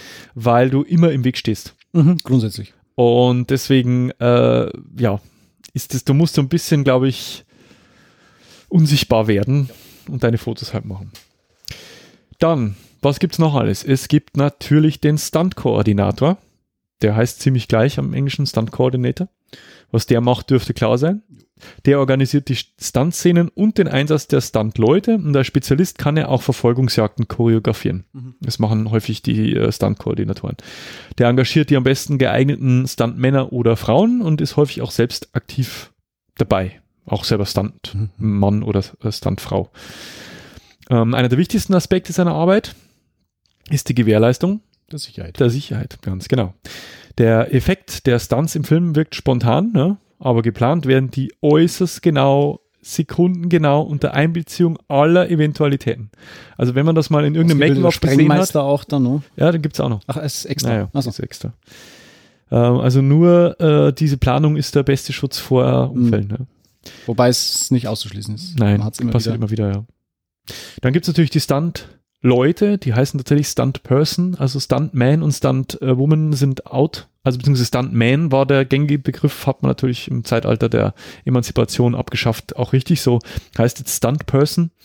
Äh, der Stunt-Man äh, und die Stunt-Frau führen vor der Kamera halt Aktionen durch, die die Versicherung der Darsteller irgendwie äh, halt nicht äh, verbieten würde, ja. Äh, außer man heißt Tom Cruise. Ja. Stuntleute werden möglichst danach ausgesucht, dass sie dem Star physisch ähneln. Ja, also von der Statur her. Und sie tragen auch ein identisches Kostüm. Ja. Ihre akrobatischen Aktionen werden bis ins kleinste Detail geplant natürlich. Äh, wobei die Wünsche des Regisseurs und etwaige parallele Effekte berücksichtigt werden. Ähm, ja, und obwohl Unfälle halt weitestgehend vermieden werden sollen, sind bei Stunts grundsätzlich immer Krankenwagen und Muss Feuerwehr ja. zur Stelle. Immer. Ja. Dann haben wir noch äh, Leute, die eher im Hintergrund agieren und das sind die Statisten. Wie heißen die im Englischen, weißt du es? Extras. Ganz genau. Auch eine lustige Serie bei BBC übrigens. Ah, okay. Kenne ich auch nicht. Im Deutschen Statisten oder Komparsen Mhm. füllen den Hintergrund einer Filmszene, um dadurch eine lebensnahe, reale, in Anführungszeichen, Situation zu suggerieren und Das die sind werden, die, die, die nur, die nur äh, den Mund bewegen im Hintergrund. genau, sie werden von einem speziell für die Komparserie zuständigen Besetzungschef angeheuert. Da gibt es also wieder einen, der Mhm. nur Statisten so. Ne? Dann gibt's den Feuerwerker, den Pyrotechnical Specialist. Der ist der Sprengmeister und hat die Erfahrung mit realen und vorgetäuschten Explosionen und Feuereffekten. Mhm. Ja, Bomben, explodierende Autos, äh, simulierte Ja. Einschüsse am Körper, Einschüsse in Wänden, Möbel, brennende Standleute und das ist alles sein Spezialgebiet. Ne? Äh, die Planung ist halt äh, auch sehr, sehr komplex und erfordert die Mitarbeit anderer Abteilungen, weil er zum Beispiel Einschüsse halt vorher mit den Kostümbildnern äh, oder mit den Maskenbildnern absprechen muss. Er kann nicht einfach deren äh, teure Kostüme zerfetzen. Ja. Ja, doch, das geht. Ähm, und äh, die Durchführung halt äh, muss, muss eine, er muss eine staatliche Lizenz verweisen. Mhm. Also das ist wie, ähnlich wie bei uns. Als Pyrotechniker brauchst du schon staatliche Lizenz. Und er ist auch für die Sicherheit dieser Effekte verantwortlich, klar. Ja? Und er stellt auch seine eigene Feuerlöschausrüstung zur Verfügung und Okay. organisiert das nötige Personal. Ja? Also die wissen, was sie tun. Mhm. Kommen wir zu einer weiteren sehr, sehr wichtig, zu einem sehr, sehr wichtigen Player bei der Produktion eines Films. Und zwar dem sogenannten lichtsetzenden oder auch lichtbestimmenden Kameramann. Im Englischen, hast du sicher öfter gehört, ist der Director of Photography, Mhm. auch DP genannt. Ähm, Während es in Europa äh, war früher Kamera und Beleuchtung äh, waren getrennte Abteilungen. Ähm, es übernimmt aber heute mehr und mehr, wie in Hollywood seit langem, dieser DP, äh, der lichtsetzende oder eben lichtbestimmende Kameramann, die Verantwortung für den Bildausschnitt und gleichzeitig die Ausleuchtung der Mhm. Szene. Macht ja auch irgendwo Sinn. Ja, klar, der muss ja das Auge dafür haben, wie es aussieht Ganz genau. von der Beleuchtung her. Ähm, der Regisseur, der baut da schon auf die, auf sein Wissen bezüglich Lichtsetzung, optischer Winkel, Kameraausrüstung und so weiter. Ja. Und äh, wie man merkt, also der, der, der Director of Photography hat auch eine immer tragendere Rolle ähm, im, im, in, der Film, in den Filmproduktionen der letzten Jahrzehnte gespielt. Also man, die sind auch bekannter geworden. Ja, man kennt einen, einen Roger Deakins. Ja, man kennt einen Michael Ballhaus. Ja, äh, das sind halt einfach Kameramänner, äh, DPs, die sich einen Namen erarbeitet haben, deren Handschrift sich sogar eben auch in den Filmen wiederfindet, weil der Regisseur genau das will. Ja. Genau dies, dessen Stil. Mhm. Und deswegen haben die ähm, manche halt einen sehr guten Ruf und auch, auch einen sehr ähm, guten Stand. Und die Wahl des Kameramanns ist eben auch die wichtigste, die ein Regisseur überhaupt treffen kann. Ja, Ja. damit fällt und steht auch äh, Ganz großer genau. Teil vom Film. Weil äh, der, der, der Regisseur guckt sich zwar das an, aber wenn der Kameramann keine Ahnung hat, also vor allem der, der, der Lichtsetzende, wäre halt doof, ne? Mhm. Und der genießt auch im Team nach dem Regisseur die größte Autorität. Also was der sagt, ist nach dem Mhm. Regisseur Gesetz. Da muss Ähm. ich ja immer an den an, äh, äh, Just Vacano denken, denken. Den kenne ich nicht. Das ist der Kameramann von Das Boot. Mhm. Boot hast du schon mal gesehen? Mhm. Das ist ja Kameraarbeit, da ziehst du einen Hut. Die ist Wahnsinn, vor allem wenn du die, die Hintergründe zu den Dreharbeiten Ja, in kennst. diesem engen U-Boot, ja, ja, unglaublich. Da haben die ja, ich glaube, ich glaube auch für den Film haben die äh, zum ersten Mal so eine so eine Steadicam Ja, ähnliches Ding gehabt, das Kommt man halt umschnallt und wo, man, wo er halt dann quasi am Körper die Kamera trägt und durch diese engen Ja. Durchgeht. Ich weiß nicht, warst du schon mal in die Bavaria Film? Ja, ja, Da ja, ist ja dieses Set von dem. Boot, das ja original ist. Original Mega eng, ja. Furchtbar eng und dann mit dieser riesen Kameraausrüstung und dieser äh, Jost Vacano, der glaube ich, hatte nicht sogar einen Oscar für, den, für die Kameraarbeit bekommen. Weiß ich nicht. Ich glaube schon. Aber der ist, Ja. Es der hat auch geklagt, weil er, weil er nicht genug Kohle bekommen hat. Jetzt kriegt er Anteile an den Verkäufen von das Boot. naja, sehr interessant. Ja, jedenfalls, ähm, die, also der bestimmt maßgeblich mit dem visuellen Stil eines Films. Ja, also da führt an dem führt kein Weg vorbei. Ähm, das Kamera- und das Beleuchtungsteam sind ihm direkt unterstellt. Mhm. Ja. Dann gibt's natürlich den Chef oder Oberbeleuchter. Und das ist im Englischen der Gaffer. Der Gaffer. Ich dachte mir immer, das ist einer, der rumsteht und guckt. Nein. das ist der Oberbeleuchter, merken wir uns das einfach so. Äh, der Beleuchter ist dem lichtsetzenden Kameramann unterstellt und der ist verantwortlich für die Lichtsetzung. Do. Ja. Oh. Ähm, aber der ist natürlich klar, der Kameramann, der rückt natürlich jetzt keine Scheinwerfer rum in der Gegend, sondern Mhm. der sagt dem Oberbeleuchter halt, wie er es gerne hätte. Und der führt das aus. Und der Oberbeleuchter, der stellt auch Beleuchtungspläne auf, die er mit seinem Stab von Elektrikern bei Kameraproben überprüft. Also was braucht man, welches Licht, wie groß, wo. Ne? Der wiederum hat auch wieder einen Assistenten. Ja, nämlich den normalen Beleuchter. Und das ist der Best Boy. Ah, da ist er, der Best Boy. Genau. Na, guck einer an. Das heißt, der erste Assistent des Oberbeleuchters, also des Gaffers, ist der Best Boy. Mhm. Und der muss geschulter Elektriker sein. Ja, macht Sinn. Äh, der plant auch die Vorbereitung der Lichtausrüstung für den nächsten Drehort. Mhm. Ja, also der, der weiß halt, wie viel Watt da äh, erforderlich sind und ob die Hausanschlüsse passen und, und so. Ne? Also der muss schon viel elektrisches Wissen mitbringen und es muss alles geerdet sein, nicht, dass, Mhm. da, nicht, dass er ans Star gebraten wird, weil er an den, an den Scheinwerfer kommt und und und. Dem, ähm, wenn in freier Natur gedreht wird, braucht man natürlich noch einen weiteren Posten. Das ist der Aggregatsbediener, wie es im Deutschen heißt, also der Generator Operator. Und der ähm, wird halt gebraucht, wenn es keinen Stromanschluss gibt. Mhm. Ja, dann äh, kauen die da einen mobilen Dieselgen Dieselgenerator an und der liegt halt in der Verantwortung des Aggregatsbedieners. Ja. Und der Aggregatsbediener wiederum ist dem Best Boy unterstellt. Mhm. Also merken wir uns, ja, Director of Photography, Gaffer, Best Boy, Generator Operator. In Das der, in der coole- Hierarchie. Coole Bezeichnung. Ja, ja. Generator Operator. Finde ich gut. Dann äh, gibt es natürlich noch einen Kameraassistenten.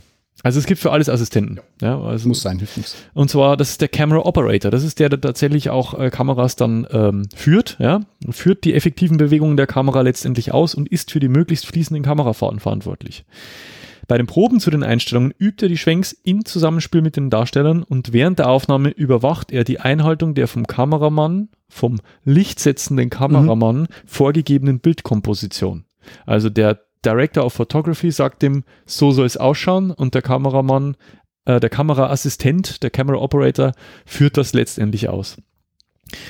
Ähm, er überwacht halt die, die, äh, die, die vorgegebene Bildkomposition, er prüft, passt das Objektiv, passt die Schärfe des Bilds, startet die Kamera, der startet dann auch die Kamera. Mhm.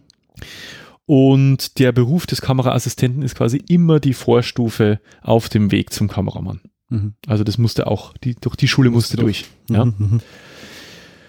Ja, dann gibt's noch einen sehr kuriosen Job. Äh, ich wusste, dass es den gibt. Äh, ich weiß nicht, ob du schon mal gehört hast vom Schärfezieher. Bitte was? Vom Schärfezieher. heißt der auf Englisch? Focus Puller. Nee. Der Also Focus den Puller, habe ich noch nie gelesen der Focus. Puller ist für nichts anderes als, er ist der Assistent des ersten Kameraassistenten, also des Camera Operators. Ähm, und der misst die Entfernung zwischen dem Kameraobjektiv und dem zu filmenden Mhm. Objekt und er stellt das Objekt scharf. Ah. Die Kameras haben keinen Autofokus. Nee, haben sie nicht. Die haben einen Focus Puller. Hm, Da steht einer da und dreht. Und Cool.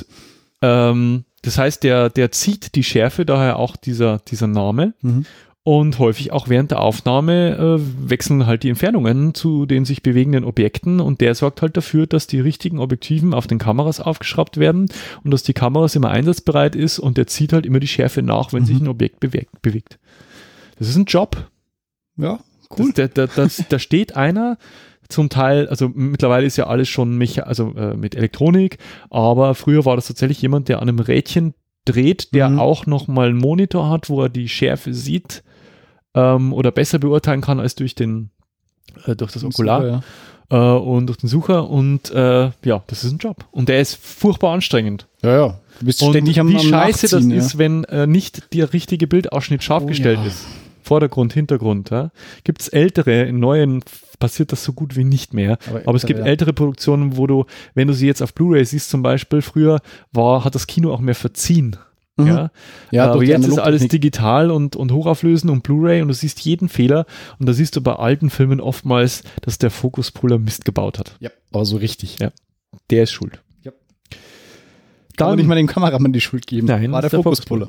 Dann gibt es den zweiten Kameraassistenten, der Assistant Camera Operator, und der ist ebenfalls dem Kameramann unterstellt.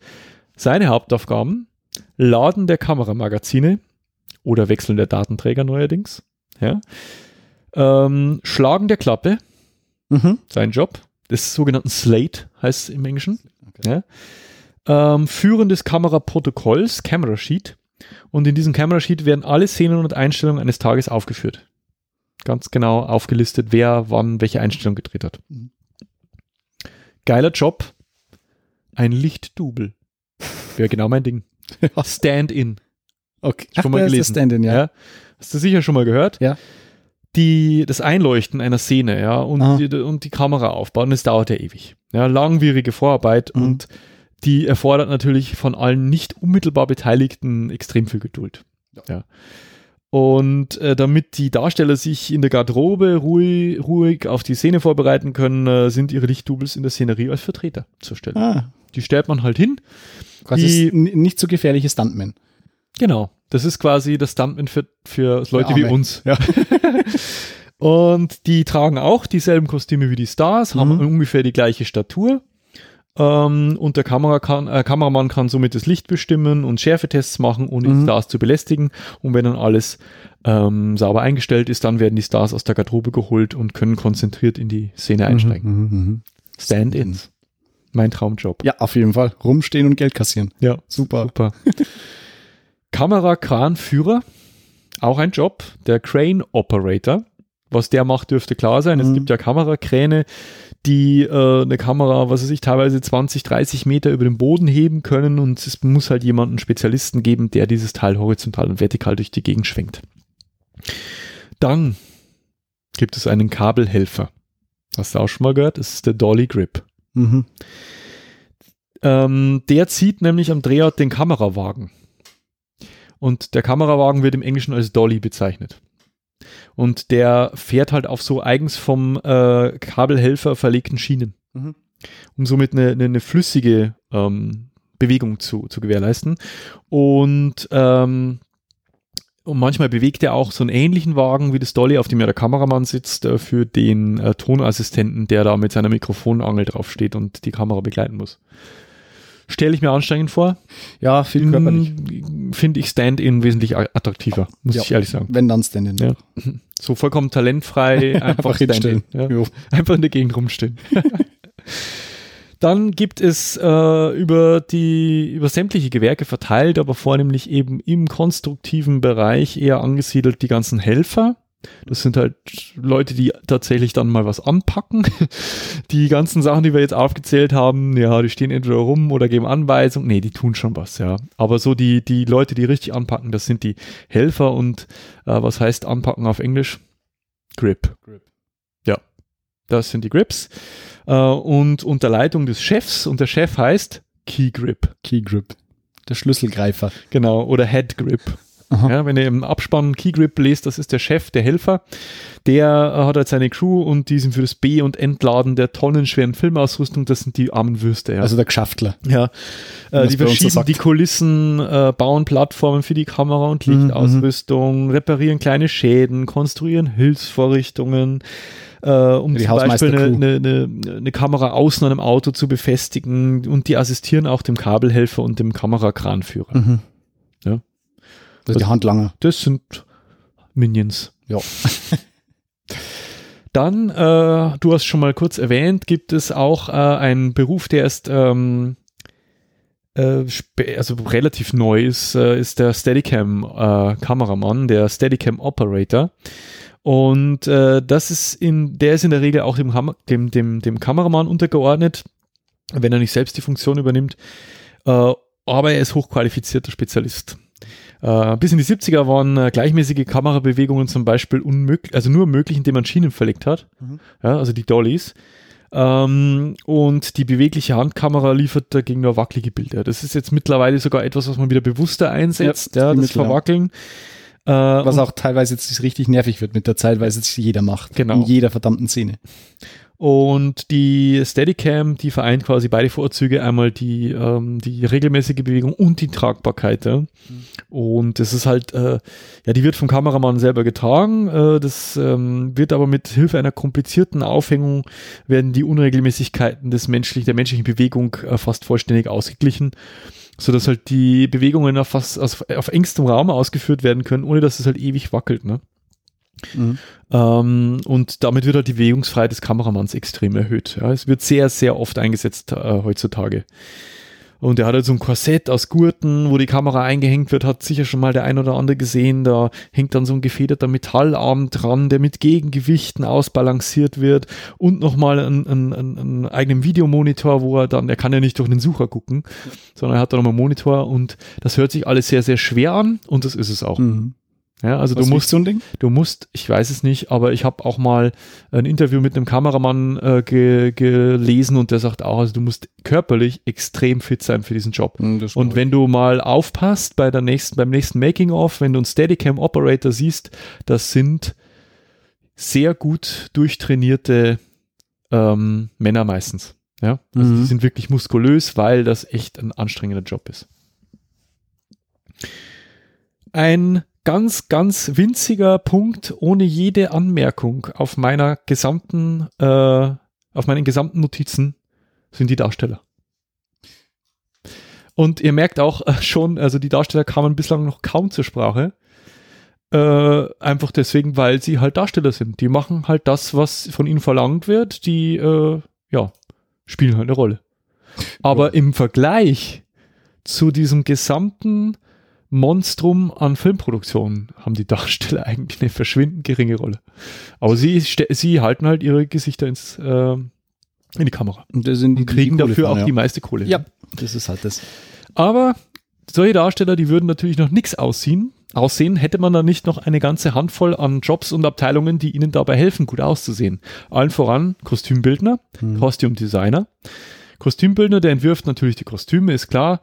Ähm, die definieren halt mit dem Regisseur die Epoche und ähm, dann fangen sie halt an, äh, Kleider zu, zu produzieren und nach dem Motto Kleider machen Leute spielt natürlich auch die soziale Stellung der handelnden mhm. Person eine, eine, eine Rolle und anhand von einschlägigen Werken und alten Modemagazinen wird dann der Stil äh, der anvisierten Epoche rekonstruiert und manchmal durchstreift so ein Kostümbildner auch Secondhand-Läden, um, um, um da so einen zeitgenössischen Stil zu finden und mit echten Accessoires quasi seine Kostüme zu äh, komplettieren, genau.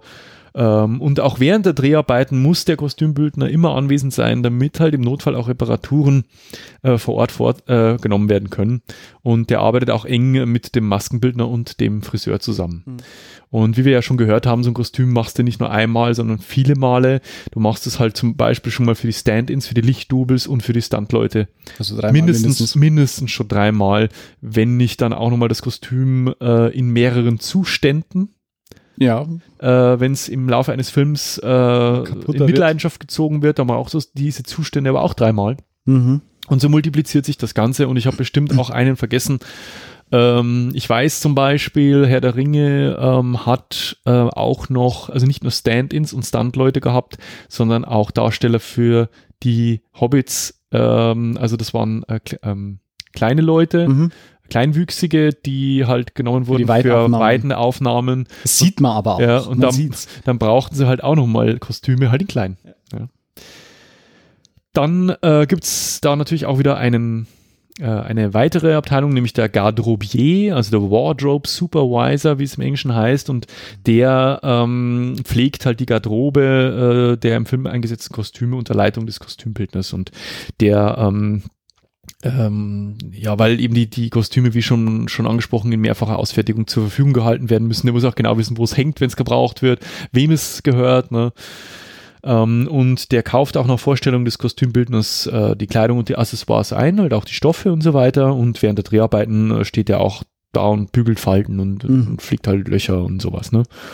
Und der ist auch in seiner Verantwortung, ähm, alle Kostümdetails in der Szene zu dokumentieren, also für notwendigerweise vielleicht auch Fotos zu machen, Notizen zu machen, damit das richtige Outfit für Anschlussszenen äh, gewählt werden kann, weil, wie du ja vielleicht weißt, die Szenen ja mitnichten chronologisch gefilmt werden, sondern mhm. oftmals sehr sprunghaft.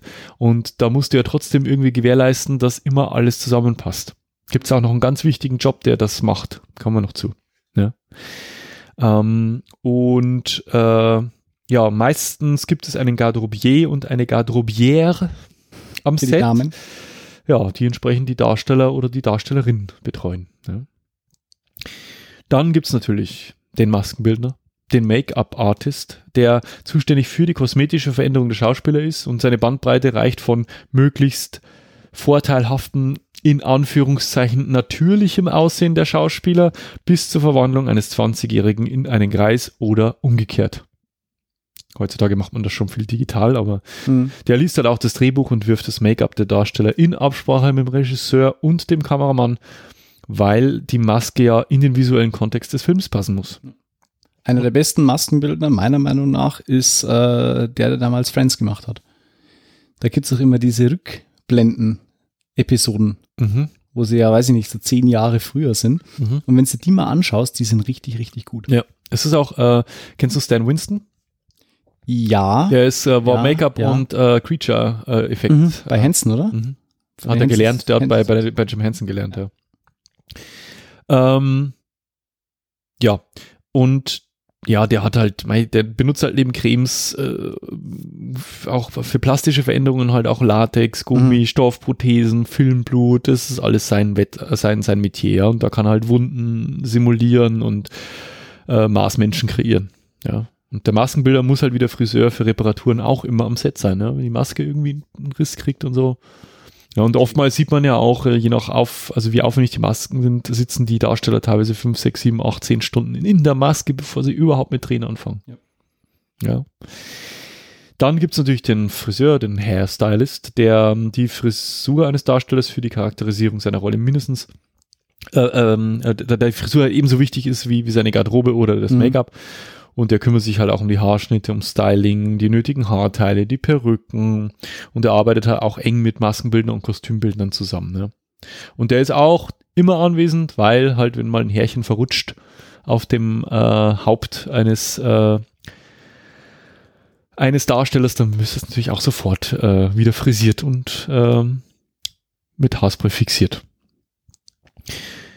Dann kommt ein ein äh, Posten, der auch nicht ganz unwesentlich für den Look eines und den Stil eines Films verantwortlich ist. Und das ist der Produktionsdesigner, im Englischen Production Designer. Auch ein Oscar-Posten, Best Production Design, mhm, erinnerst dich? Und der ist der künstlerische Gestalter des Filmprojekts und trägt die Verantwortung für, die, für den optischen Gesamteindruck. Früher nannte man den in Deutschland den Bühnenbildner oder den Ausstatter. Ah, ah ja. Der setzt die Ideen des Regisseurs in dreidimensionale Bauten um. Ja? Und als Chef der Ausstattungsabteilung ist er der Vorgesetzte des Art Directors, hast du auch schon mal gehört. Mhm. Und der Produktionsdesigner arbeitet eng mit dem Kameramann und den Kostümbildnern zusammen. Und die Ausleuchtung und die Kamerabewegungen haben natürlich auf dem von ihm entworfenen Set wesentliche Auswirkungen. Also der muss natürlich schon seine Sets so designen, dass die, sich die Kameraleute bewegen können und die Beleuchter ihre ähm, ihre, Beleuch äh, ihre Beleuchtung unterbringen. Und natürlich müssen auch die Kostüme im Stil und in der Farb Farbgebung mit der Dekoration des Sets korrespondieren. Mhm. Also Production Designer ist ein ganz, ganz wichtiger Job, geht direkt gefolgt vom Art Director. Und der heutige Produktionsdesigner wurde früher äh, Art Director genannt. Ja? Das war früher äh, im Prinzip ein Synonym. Ähm, und der Produkt, aber der Produktionsdesigner, äh, der ist halt verantwortlich ist die verantwortliche Position in der Abteilung und der Art Director in der jetzigen Bedeutung ist sein erster Assistent. Mhm. Ja, früher war es der Set Designer, heute heißt es halt Art Director. Und das ist quasi der Assistent des Production Designers. Und der überwacht halt die Ausführung der Farb- und Oberflächenmuster, die Ausführung der Pläne und des Produktionsdesigns. Sein, Assist, sein Assistent baut maßstabsgetreue Modelle der Sets zur Planung der Dreharbeiten. Der Art Director assistiert beim Entwickeln von Ideen zur Oberflächengestaltung und zu architektonischen Details. genau. Ja, was braucht man denn alles zum Bauen? Holz, Steine. Ja, nee, an Leuten, an, also an, an, an viele, human, human Resources. Viele. ja, man viele. braucht mal einen Kulissenbauer. Ja. Construction Coordinator. Und der ist halt verantwortlich für die Ausführung der Pläne des Produktionsdesigners und der hat halt so eine Construction Crew, äh, so ein Team, die halt für den Kulissenbau zuständig sind und der stellt halt künstliche Wände und spezielle mhm. Möbel und der muss sich halt auch ein bisschen äh, an das Budget halten, logischerweise, der kann es nicht einfach was weiß ich, alles mit Blattgold belegen, sondern muss schon ein bisschen aufs, auf die Kohle achten und der braucht halt ähm, handwerkliche und ähm, organisatorische Fähigkeiten. Die Hornburg aus Herr der Ringe 2 wurde in Teilen wiederverwertet für Minas Tirith in Herr der Ringe 3. Ganz genau. Der macht sowas. Der plant sowas. Mhm. Ja, aus Budgetgründen. Natürlich schlau. Äh, dem unterstellt ist natürlich, äh, unter Aufsicht des Kulissenbauers arbeitet der Tischler, der Schreiner, der Carpenter auf Englisch. Ähm, und der baut halt auch die Sets, die der die Produktionsdesign entworfen hat. Und mh, der, dessen Arbeit beginnt aber auch schon in der Vorproduktionsphase, ja, nachdem das Budget für die fürs Design halt feststeht und genehmigt ist. Ähm, und bei Außenaufnahmen hilft der Tischler mit Fassaden zu errichten oder Häuserfronten künstlich zu altern. Mhm. Dann gibt's äh, den Kulissenmaler, nicht zu verwechseln mit dem Mathe-Artist, also der, das ist das Scenic Artist, nennt sich der. Also unter Aus Aufsicht des Art Directors arbeitet der äh, in der Ausstattungsabteilung und der bemalt die Oberflächen aller Wanddekors. Der stellt Gemälderequisiten oder Skulpturen her, malt Schilder, künstliche Himmel vielleicht, das ist auch so ein bisschen aus der Mode gekommen, Ja. äh, kann aber auch Oberflächen, Sets, Kulissen und sogar Kostüme künstlich älter erscheinen lassen. Also der bemalt einfach alles. Ja, der gibt dem Ganzen Patina. Dann gibt's den Innenrequisiteur, den sogenannten Set Decorator. Das wäre übrigens auch ein geiler Job oder Set Dresser genannt.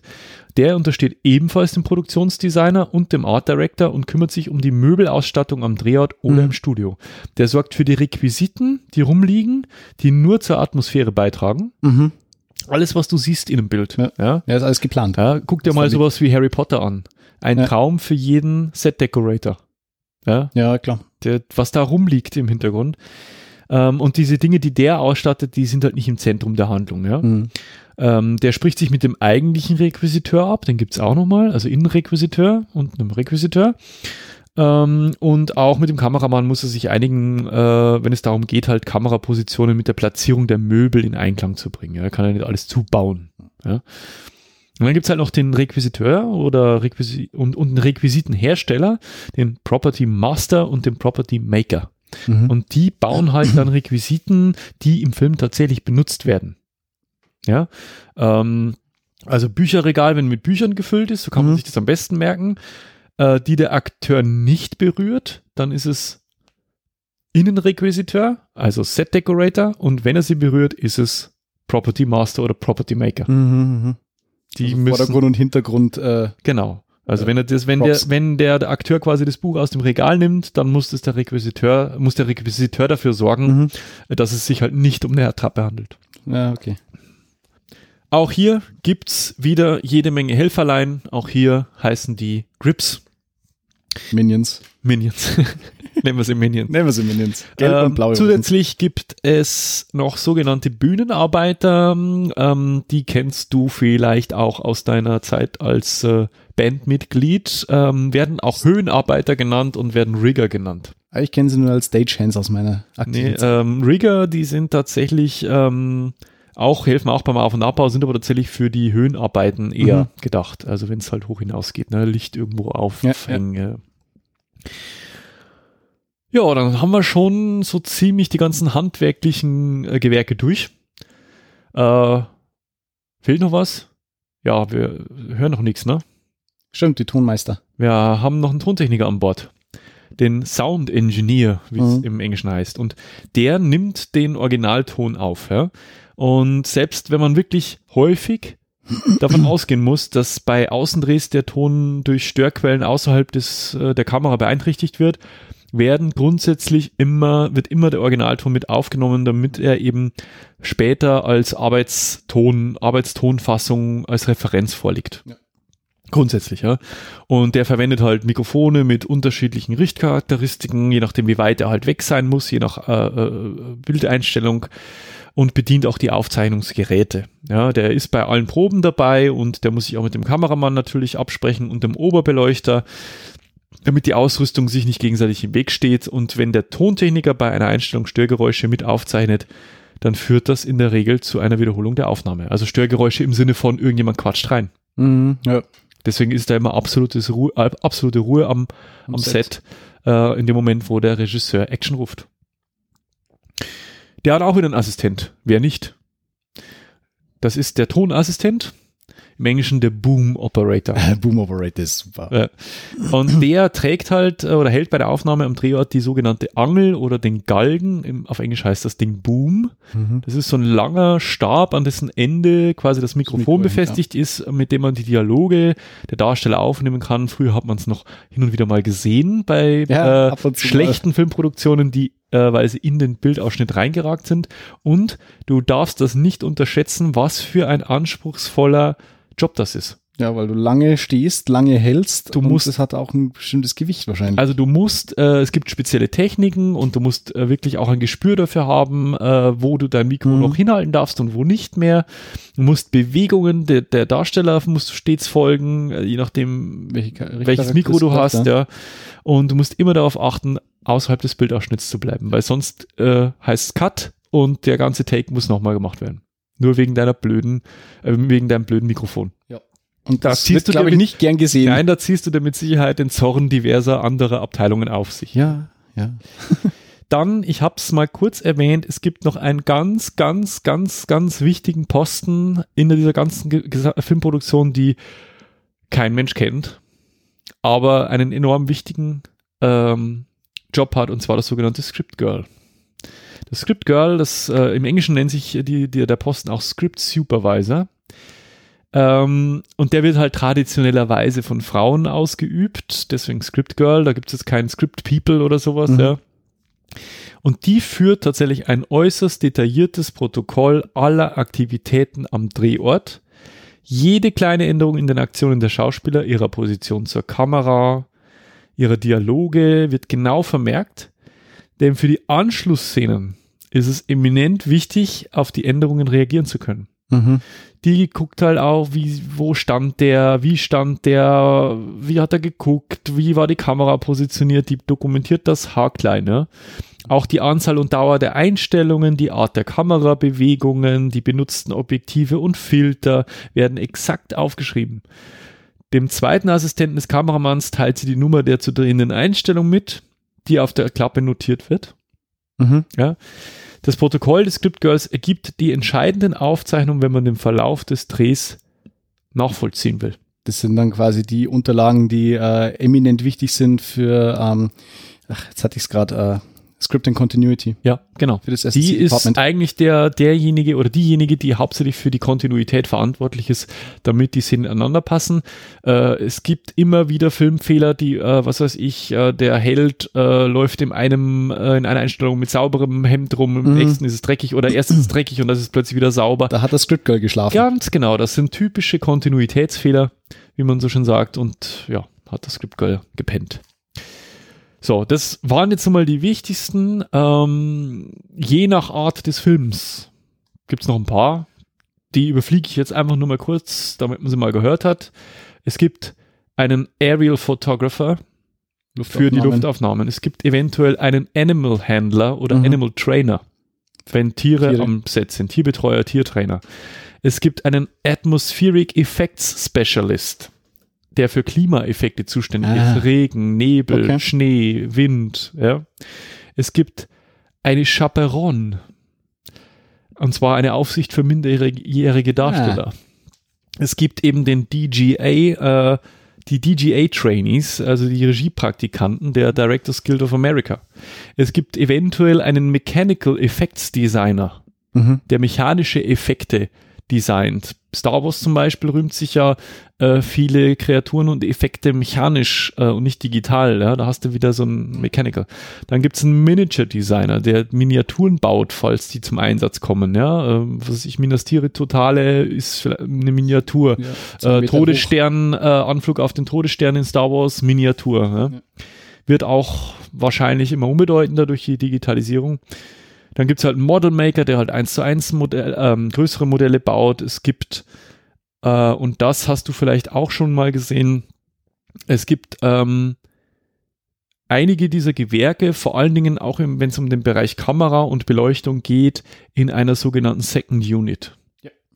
Second oder gar Third Unit Mhm. ist ein zweites oder gar drittes Drehteam für Szenen ohne Schauspieler.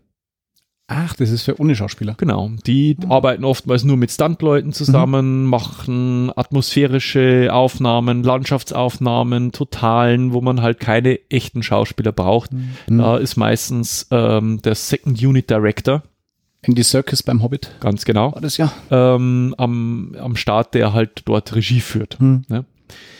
Dann äh, gibt es halt äh, auch noch einen Special oder Visual Effects Coordinator, der halt für die Koordination der Spezialeffekte verantwortlich ist, äh, gewinnt halt auch immer mehr Bedeutung, halt vor allem bei irgendwelchen großen Blockbustern, wo es halt dann, ja, da geht es um die Koordination aller, es gibt halt mechanische Effekte, es Mhm. gibt digitale Effekte, es gibt Wettereffekte, es gibt pyrotechnische Effekte und irgendjemand muss das alles koordinieren, dass es hinterher auch gut aussieht.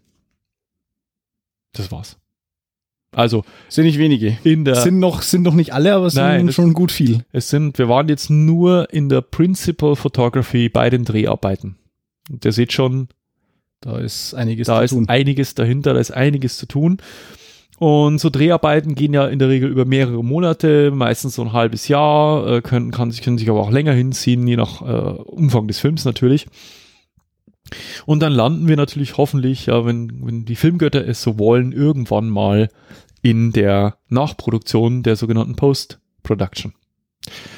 Und das Wichtigste, was natürlich in der Post-Production stattfindet, ist der Filmschnitt. Und dadurch wird der Film halt strukturiert und ähm, bildet eine der letzten Phasen des gesamten Entstehungsprozesses. Und da kommen halt auch wieder ein paar Jobs ins Spiel, nämlich, wie du schon bemerkt hast, im Deutschen der Cutter, im Englischen der Editor. Und der bringt eine Auswahl aus den vielen tausenden Aufnahmen in eine Dram dramaturgische Ordnung, wie es so Mhm. schön heißt. Und, und die, das auf, das sichtbar, auf der Leinwand sichtbare Resultat ist entscheidend von den seinen Fähigkeiten abhängig. Ja? Und sobald das Material des ersten Drehtages zur Verfügung steht, fängt er schon mit seiner Arbeit an. Wow. Äh, der legt nämlich Bild- und Tonsynchron an, der unterteilt die Aufnahmen in einzelne Szenen und überprüft ihre technische Qualität. Das heißt, er Mhm. kann dann schon mal sagen, pass auf, ich habe ja im Schnitt äh, gesehen, da Mist. passt was nicht. Ähm, der wählt aus dem Filmmaterial äh, des jeweiligen Tages, das man übrigens Dailies oder Rushes nennt, Mhm. falls du den Ausdruck schon mal gehört hast, äh, wählt der zusammen mit dem Regisseur und Produzenten die Szenen aus, die für die endgültige Filmfassung in die engere Wahl kommen. Mhm. Und der Beruf hat sich in den letzten Jahren fast vollständig in den digitalen Bereich verlagert. Selbst wenn du filmst, auf Film wird das Rohmaterial äh, digital angeliefert, ähm, beziehungsweise halt auch digitalisiert, äh, um Schnittfolgen und Varianten äh, mit sehr, sehr, sehr viel geringerem Aufwand am Computerbildschirm halt durchzuspielen. Das ging halt früher nicht. Ja, und vor allem, du kannst dich mal nicht schnell einfach verschneiden, Genau. weil dann Genau. halt rückgängig und gut. Das, dieser Begriff kommt halt einfach dadurch, weil Mhm. früher geschnitten wurde. Es Ja. wurden Filme, also äh, das Negativ des Films wurde geschnitten, aneinander geklebt, wirklich. Habe ja. Ich auch noch gemacht in, Ja. in meiner Zeit als Filmvorführer. Genau, und ähm, ja, natürlich wird's, äh, es, es sind nicht alle Kinos weltweit voll digital, es gibt schon noch welche, die äh, Film ähm, zeigen, ähm, äh, aber letztendlich wird ein digitales Produkt ausbelichtet auf äh, einen unbelichteten Film dann und äh, halt vervielfältigt. Natürlich hat er auch wieder einen Assistenten, äh, der, ähm, also damit sich halt der, der Cutter oder der Editor halt auf seine künstlerische Aufgabe konzentrieren kann, übernimmt halt der den ganzen Kleinkram, ja. Der ähm, muss halt synchronisieren, ordnen und katalogisieren. Also der ähm, ja, sorgt halt dafür, dass die Aufnahmen halt auch, äh, heutzutage wird das halt irgendwo digital abgelegt und der muss halt dafür sorgen, dass das auch, auch Hand und Fuß hat, dass das eine Ordnung hat, dass der Mhm. Cutter dann seine Szenen findet, ähm, dass das alles richtig benahmt ist, äh, dass alles am richtigen Platz ist und zur richtigen Zeit. Ja. Und der hat Also der, wiederum, Buch, der Buchhalter des Schneiders. genau, und der hat wiederum einen Praktikanten. Natürlich. Naja, also so, äh, ja, genau, so in so ein Absteigen der Reihenfolge. Äh, und ein nicht unwesentlicher Teil, also ihr habt ja schon gemerkt, äh, dass der, der Tontechniker oder der Toningenieur während der Aufnahmen äh, eigentlich eine sehr untergeordnete Rolle spielt, wenn man sich alles andere so anguckt. Der ist halt dabei. Ja. So. Der nimmt halt auf, natürlich muss Ruhe sein und so und der muss auch was können, ist ja nicht so, aber eigentlich hat man ja, habe ich ja erzählt, geht es ja nur darum, dass man erstmal so ein bisschen Ton hat. Mhm. Äh, und da unterscheiden sich, glaube ich, so die typischen Hollywood-Blockbuster ein bisschen von äh, eher unabhängigen Produktionen, die sehr viel Originalton verwenden. Mhm. Ähm, aber in der Regel ist es so, dass halt äh, wahnsinnig viel nachvertont wird. Ja? Und da kommen also im Nachhinein kommt der Ton und äh, die Jobs dann in der Hinsicht auch viel mehr zum Einsatz. Da gibt's halt den äh, Tonmeister, der Supervising Sound Editor. Und der ist halt der leitende Tontechniker und ist für den gesamten Ton des Films außer der Musik zuständig. Mhm. Das heißt, er stimmt die Dialoge mit den Geräuschen ab. Und der muss schon vor den Dreharbeiten natürlich mit dem Tontechniker die Aufnahmen planen. Eventuell brauchst du ja auch zusätzliche Geräusche vom Set schon, Mhm. zusätzlich zu den Dialogen. Und der stellt halt für den Rohschnitt des Films schon mal so eine vorläufige Tonfassung zusammen, dass halt der, der, äh, der Cutter äh, schon mal irgendwas hat, mit dem Ja, er halt akustisch arbeiten kann. Ja. Ja. Und äh, die Fassung enthält halt meistens auch vorläufige Musik. Das ist auch geil. Also da gibt es Mhm. so, so Platzhaltermusik. ja.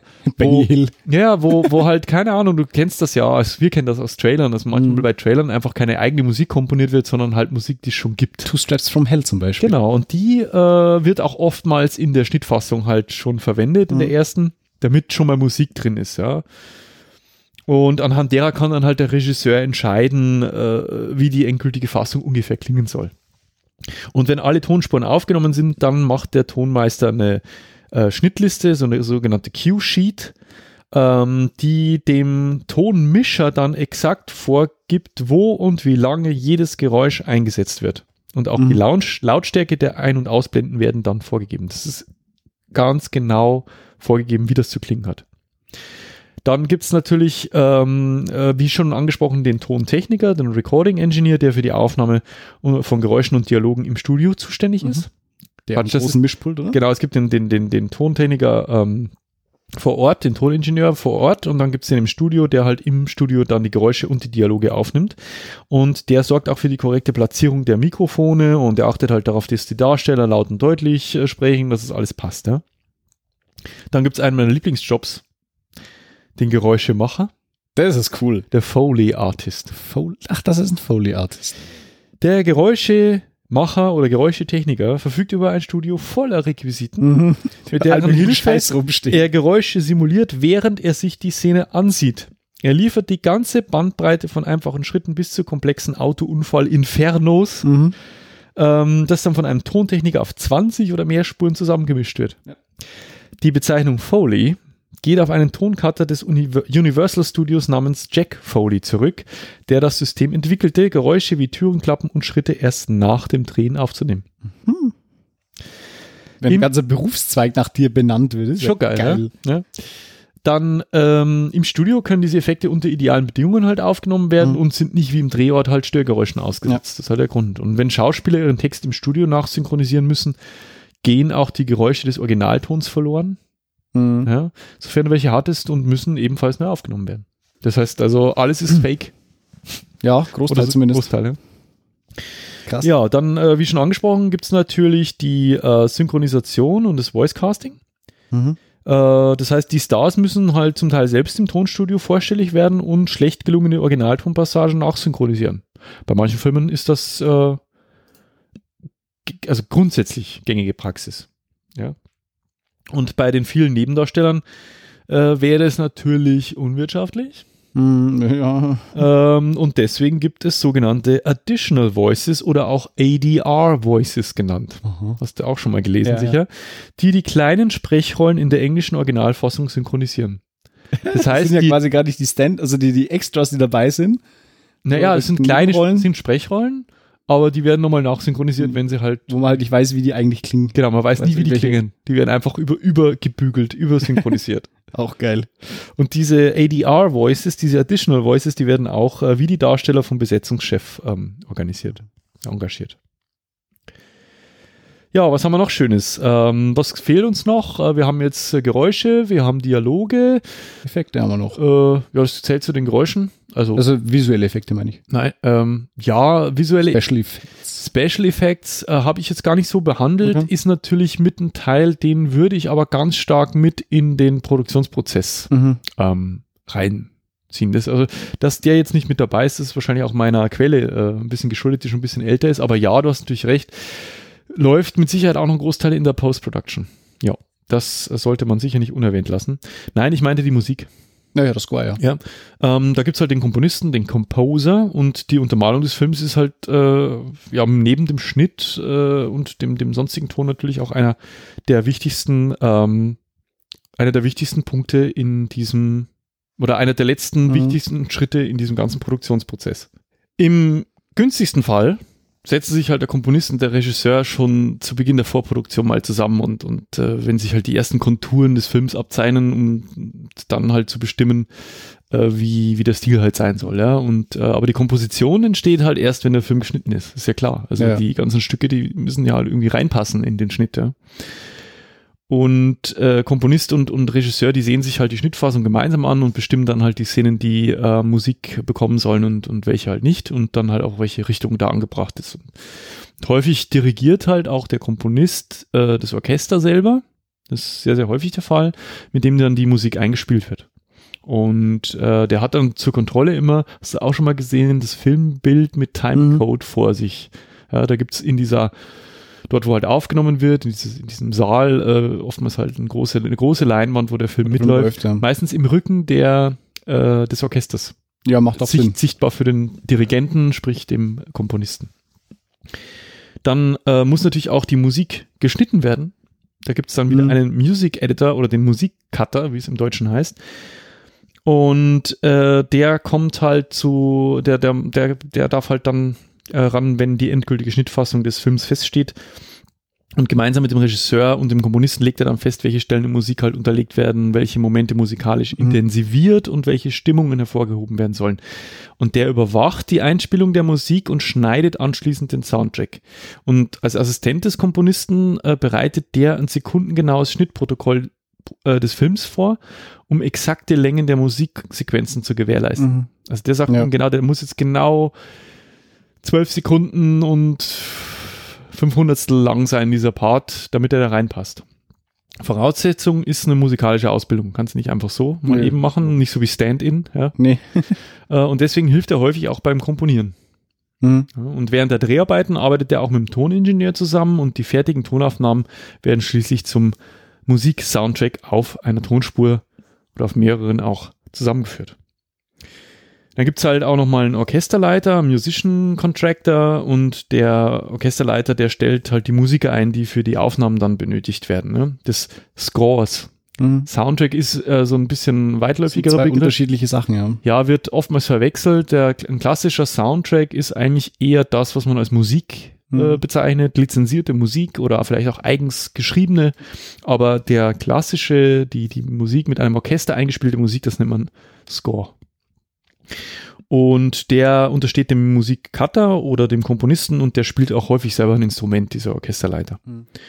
Dann gibt es noch einen Aufnahmeleiter, einen Musikaufnahmeleiter, der muss natürlich die ganzen Aufnahmen überwachen und die Qualität und der vermittelt auch so ein bisschen zwischen den Komponisten, dem Regisseur, dem Produzenten und dem Filmcutter. Ist auch nochmal so eine, ja, so ein Verschiebebahnhof. Und der engagiert aber auch zum Teil Musiker und organisiert Aufnahmen und so, ne? Ebenfalls äh, da in diesem Prozess verankert, auch so eine kleine Kunstform geworden, so in den letzten Jahrzehnten. Ähm, eine ganze Zeit lang sehr unwichtig, mittlerweile zunehmend ist das Title Design. Das heißt, es gibt äh, so einen Title Designer, der entwirft halt das grafische Layout des Vor- und Abspanns. Das ist tatsächlich so ein eigenständiger Job und der arbeitet natürlich auch, muss mit dem Regisseur und dem Komponisten zusammenarbeiten, weil der natürlich für Vor- und Abspann auch Musik komponieren muss. Mhm. Und äh, ich guck dir doch mal äh, so eine Marvel-Produktion an heutzutage. Die haben keinen Vorspann mehr, Ja. äh, aber einen meistens sehr künstlerisch gestalteten Abspann. Und da kommt der ins Spiel Mhm. Mhm. mit seine Leute. Ne? Ganz am Ende, und das ist eine der zentralen Figuren im, im äh, Prozess der Nachproduktion, ist der Tonmischer, der Re-Recording-Mixer. Und jetzt kommt ein Bild ins Spiel, das du sicher schon mal gesehen hast. Es sitzen eine ganze Menge Leute in einem Raum mit Mhm. einer Leinwand, mit super tollen Boxen und einem mega Mischpult vor sich und einer großen Leinwand, auf dem der Film läuft. Und dann wird nachgemischt. Diese, ähm, äh, diese Schieberegler bewegen sich wie von Geisterhand. Mhm. Ja, diese Fader, das sind so Autofader. Das ist, die, das ist quasi der Posten des Re-Recording-Mixers, der halt, wenn der Film fertig geschnitten ist, der muss diese unzähligen Tonspuren, 50, 60, 100 Tonspuren und mehr, ähm, auf denen Dialoge, die natürlichen Mhm. Geräusche, die künstlichen Geräusche, die äh, mehrkanalige Musik äh, daherkommt, die muss der In ausbalancieren. Mhm. Genau. Und das der ist muss richtig übel. das richtige Lautstärkenverhältnis gegeneinander äh, ausbalancieren und erstellt daraus einen Master. Und bei mehrkanaligem Ton müssen sogar entsprechend links, rechts, vorne, hinten, oben, unten äh, akustisch korrekt zum Filmbild auch noch abgemischt werden. Yep. Das ist also ein Höllenjob. Ja, Höllenjob. das stelle ich Auch, mir auch nicht auch ein, vor, ja. ein ähm, Sounddesign ist ein, ist ein Oscar, äh, Mhm. glaube ich. Ne? Und der Tonmischer manipuliert bei Bedarf auch nochmal die Originalgeräusche, wenn die nicht so hundertprozentig passen. Sodass zum Beispiel eine Stimme so klingt, als käme sie aus dem Telefon oder irgendwie aus einer Höhle oder so. Ne? Das macht der noch. Und äh, meistens sind eben bei dieser zeitraubenden Endmischung der Regisseur, der Produzent, der Cutter, der Tontechniker, der Music Cutter und deren Assistenten anwesend. Und das ist eben so dieses Bild, das man kennt, wenn alle schon eh am Arsch sind von der, von der äh, ich erinnere mich da in, an Herr der Ringe oder Hobbit, Äh. wo dann alle schon äh, kurz vor der Premiere unter Zeitdruck noch diese Tonabmischung fertig machen. Ja, die raubt viel Zeit, glaube ich. Genau. Richtig viel. Ja, jetzt äh, bin ich eigentlich schon am Ende meiner, ähm, also des, des Entstehungsprozesses eines Mhm. Films, also mit dem abschließenden äh, Mix, also äh, mit dem Tonmix ist der Film eigentlich fertig. Nur dann kennt ihn noch keiner. Ist richtig. So, jetzt hat sich natürlich das Marketing in den letzten Jahrzehnten so ein bisschen verselbstständigt. Das liegt natürlich viel an den sozialen Medien. Mhm. Aber nichtsdestotrotz äh, würde halt der beste Film im Kino versauern, wenn die Öffentlichkeit nichts davon mitkriegt. Und es gibt halt einfach ausgeklügelte Werbestrategien. Ich werde jetzt nicht auf alles eingehen. Das ist, da könnte man noch mal einen eigenen Podcast füllen zum Thema Marketing. Und das ist untrennbar mit dieser ganzen Filmproduktionsgeschichte verbunden. Das läuft an, wenn äh, sich äh, Regisseur und Drehbuchautor gefunden haben, äh, Regisseur und, und Kameramann für ein Projekt gefunden haben, findest du schon erste Meldungen. Ja? Das gehört alles schon Mhm. zum Marketing. Und äh, auch ein wichtiger Teil des Marketingteams ist beispielsweise auch immer so ein bisschen andere Verleiher im Auge zu behalten. Was bringen denn die so raus? Klar. Ja, wann bringen die das raus? Wann ist denn der Starttermin Mhm. oder der, ein günstiger Starttermin für meinen Film? Ja, ähm, es gab mal, kennst du Deep Impact? Ja. Äh, Ein Film über Meteoriten. Kennst du ähm, Inferno? Mhm. Auch ein Film über, ein, ein Naturkatastrophenfilm. Und es gab Armageddon. Ja. Ja, und die haben sich irgendwie, war das so eine Asteroid, ja, ich meine jetzt eigentlich eher Armageddon und Deep Impact, aber die haben sich so, die haben so ein bisschen konkurriert damals. Mhm. Ja, stimmt. Äh, und Armageddon ist da deutlich besser weggekommen. Ne? äh, ein zweites Beispiel noch. Äh, du kennst H.P. Lovecraft? Ja. Diesen, diesen äh, Horrorautor Ja, aus ja. dem 19. Jahrhundert. Call of Cthulhu und Call so. of Cthulhu, ja. genau. Und der hat ja auch diese, die Berge des Wahnsinns, Mountains of Madness geschrieben und es sollte von Guillermo del Toro verfilmt werden vor paar Jahren. Wurde nicht realisiert, weil nämlich zeitgleich äh, Prometheus Ah. gedreht wurde. Und es geht ja Ähnlich. bei den, äh, bei den zwei, oder bei den zwei Stories äh, so um ähnliche Themen. Themen, diese, ähm, der Ursprung der Menschheit und lauter solche Geschichten. Und naja, Prometheus hat halt gewonnen, sage ich jetzt mal. Ridley Ja. Scott hat natürlich da die, die Oberhand behalten, aber soll jetzt tatsächlich noch stattfinden. Also Mounds of Madness äh, heißt es jetzt doch, dass er irgendwann noch kommt. Ah, okay. Naja, es gibt, es gibt, glaube ich, schon mal einen kleinen Unterschied zwischen ähm, ein Projekt wird erstmal eingefroren, Mhm. weil es ein Konkurrenzprojekt gibt oder Projekte laufen und suchen sich einen Starttermin aus. Ja, und das ist, glaube ich, auch äh, der, der, wer zuerst kommt, mal zuerst. Ja. Und wer die mehrere Kohle hat. Und das ist, glaube ich, aber auch mit ein Grund. Ja? Äh, das Marketing ähm, muss sich auf einen Starttermin festlegen, äh, der halt, ähm, sage ich mal, die Einspielergebnisse begünstigt, setzt Mhm. dadurch natürlich die gesamte Produktion unter Druck. Ja, also das ist so. Mhm. Äh, auf der anderen Seite, wenn du, wenn du zu lange wartest, kann es sein, dass der designierte Starttermin weg ist, weil irgendein anderer Blockbuster eines anderen Studios anläuft und du guckst mit dem Ofen ins Gebirge oder verzögert sich das Projekt um ein halbes Jahr, weil du es dann zu Weihnachten bringen willst. Ja. Ähm, was natürlich mit in diesen Marketingprozess einfließt, das ist ein Job, den ich schon erwähnt habe, das ist dieser Still-Photographer, diese Standfotos vom Set, die werden oftmals halt gestreut, teilweise auch gezielt von den Stars über Social Media. Ja. Also die werden, die, die, diese Fotos, die die da machen, brauchst du nicht glauben, dass die äh, einfach so mit ihren Handys da rumfotografieren No dürfen. way.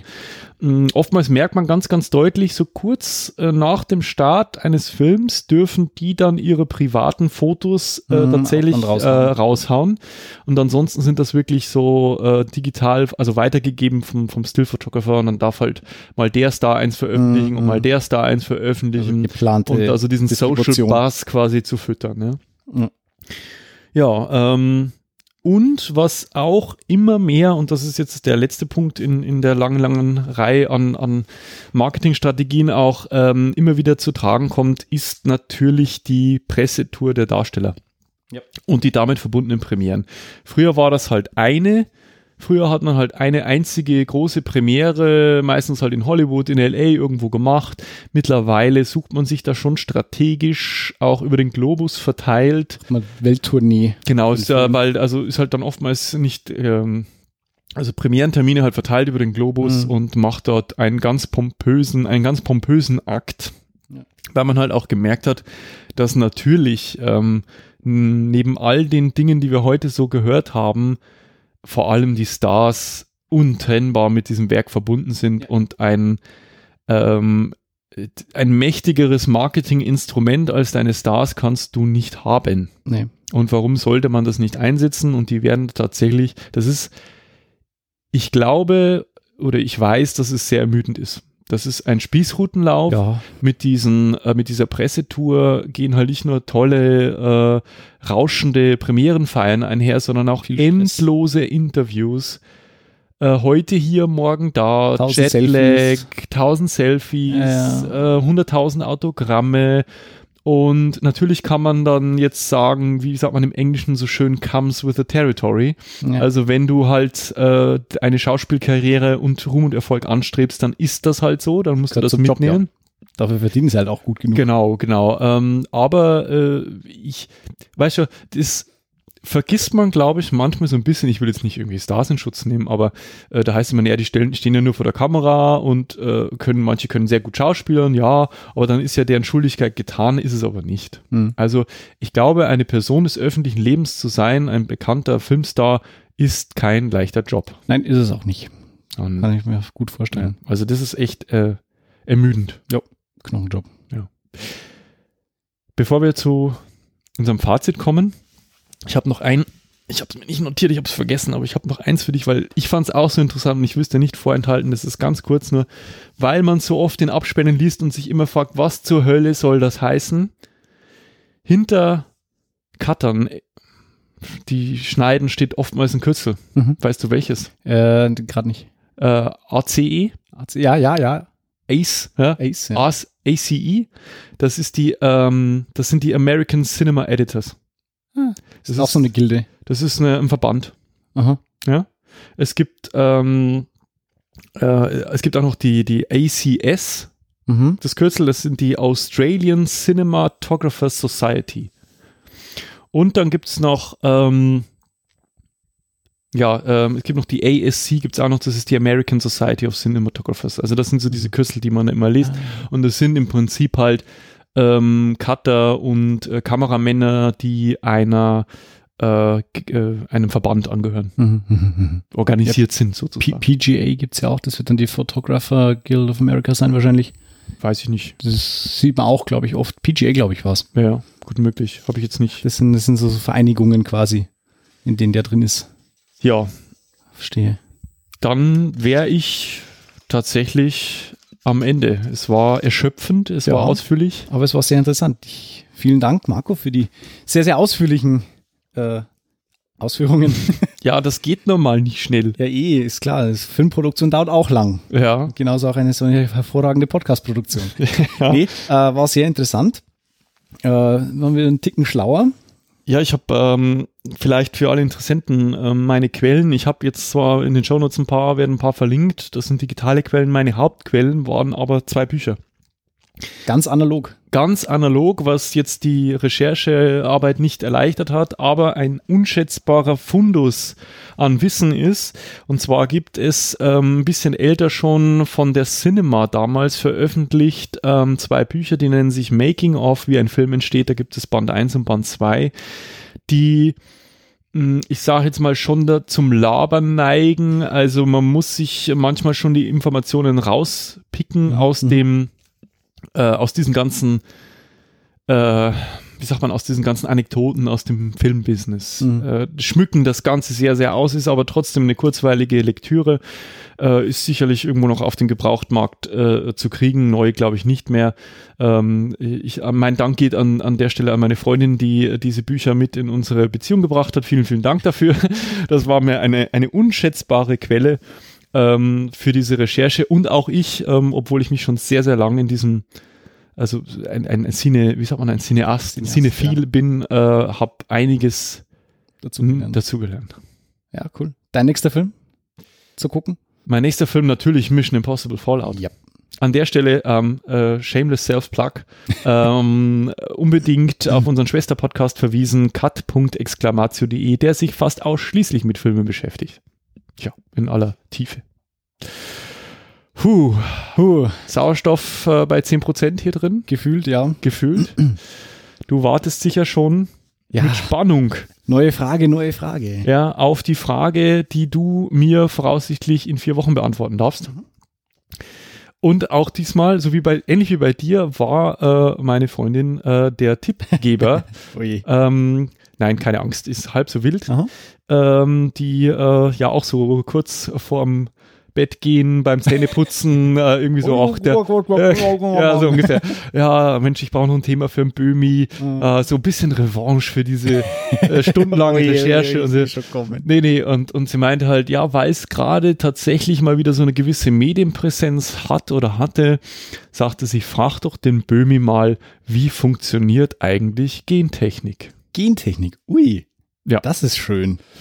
Und äh, ja, sie dachte da so an, naja, wie, wie funktioniert's denn? Also natürlich der technische Aspekt, Aha. aber auch, äh, was spielt's denn für eine Rolle jetzt in unserer Gesellschaft? Ne? Also wie, Mhm, wie funktioniert das? Was hat das für einen Stellenwert? Wo kommt's zum Einsatz? Ja, was gibt's da für ethische äh, Bedenken und so weiter? Also halt einfach, ja, Schönes Thema. ja, fand ich auch. Und sage ich, hey, das nehme ich.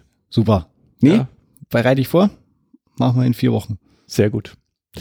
Ja, dann äh, würde ich sagen, kommen wir zu einem kurzen äh, Feedback, Rückmeldungshinweis, äh, Abschnitt. Wir freuen uns natürlich wie immer über jede Art von verbaler oder finanzieller Zuwendung. Ja?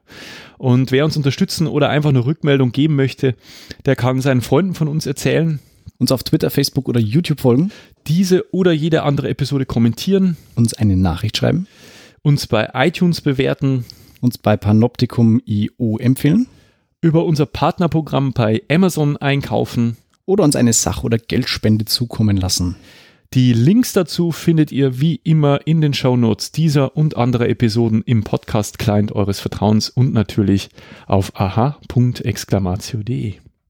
In diesem Sinne bedanken wir uns wie immer ganz, ganz herzlich fürs Durchhalten. War, glaube ich, wieder ein Rekord. Ja, heute Rekord wieder 1,50 Ich- ich- aktuell fast Ich reiße alle Counter. Rekorde. Das liegt aber auch an den Themen, die du mir stellst. Ja. Ja, siehst du.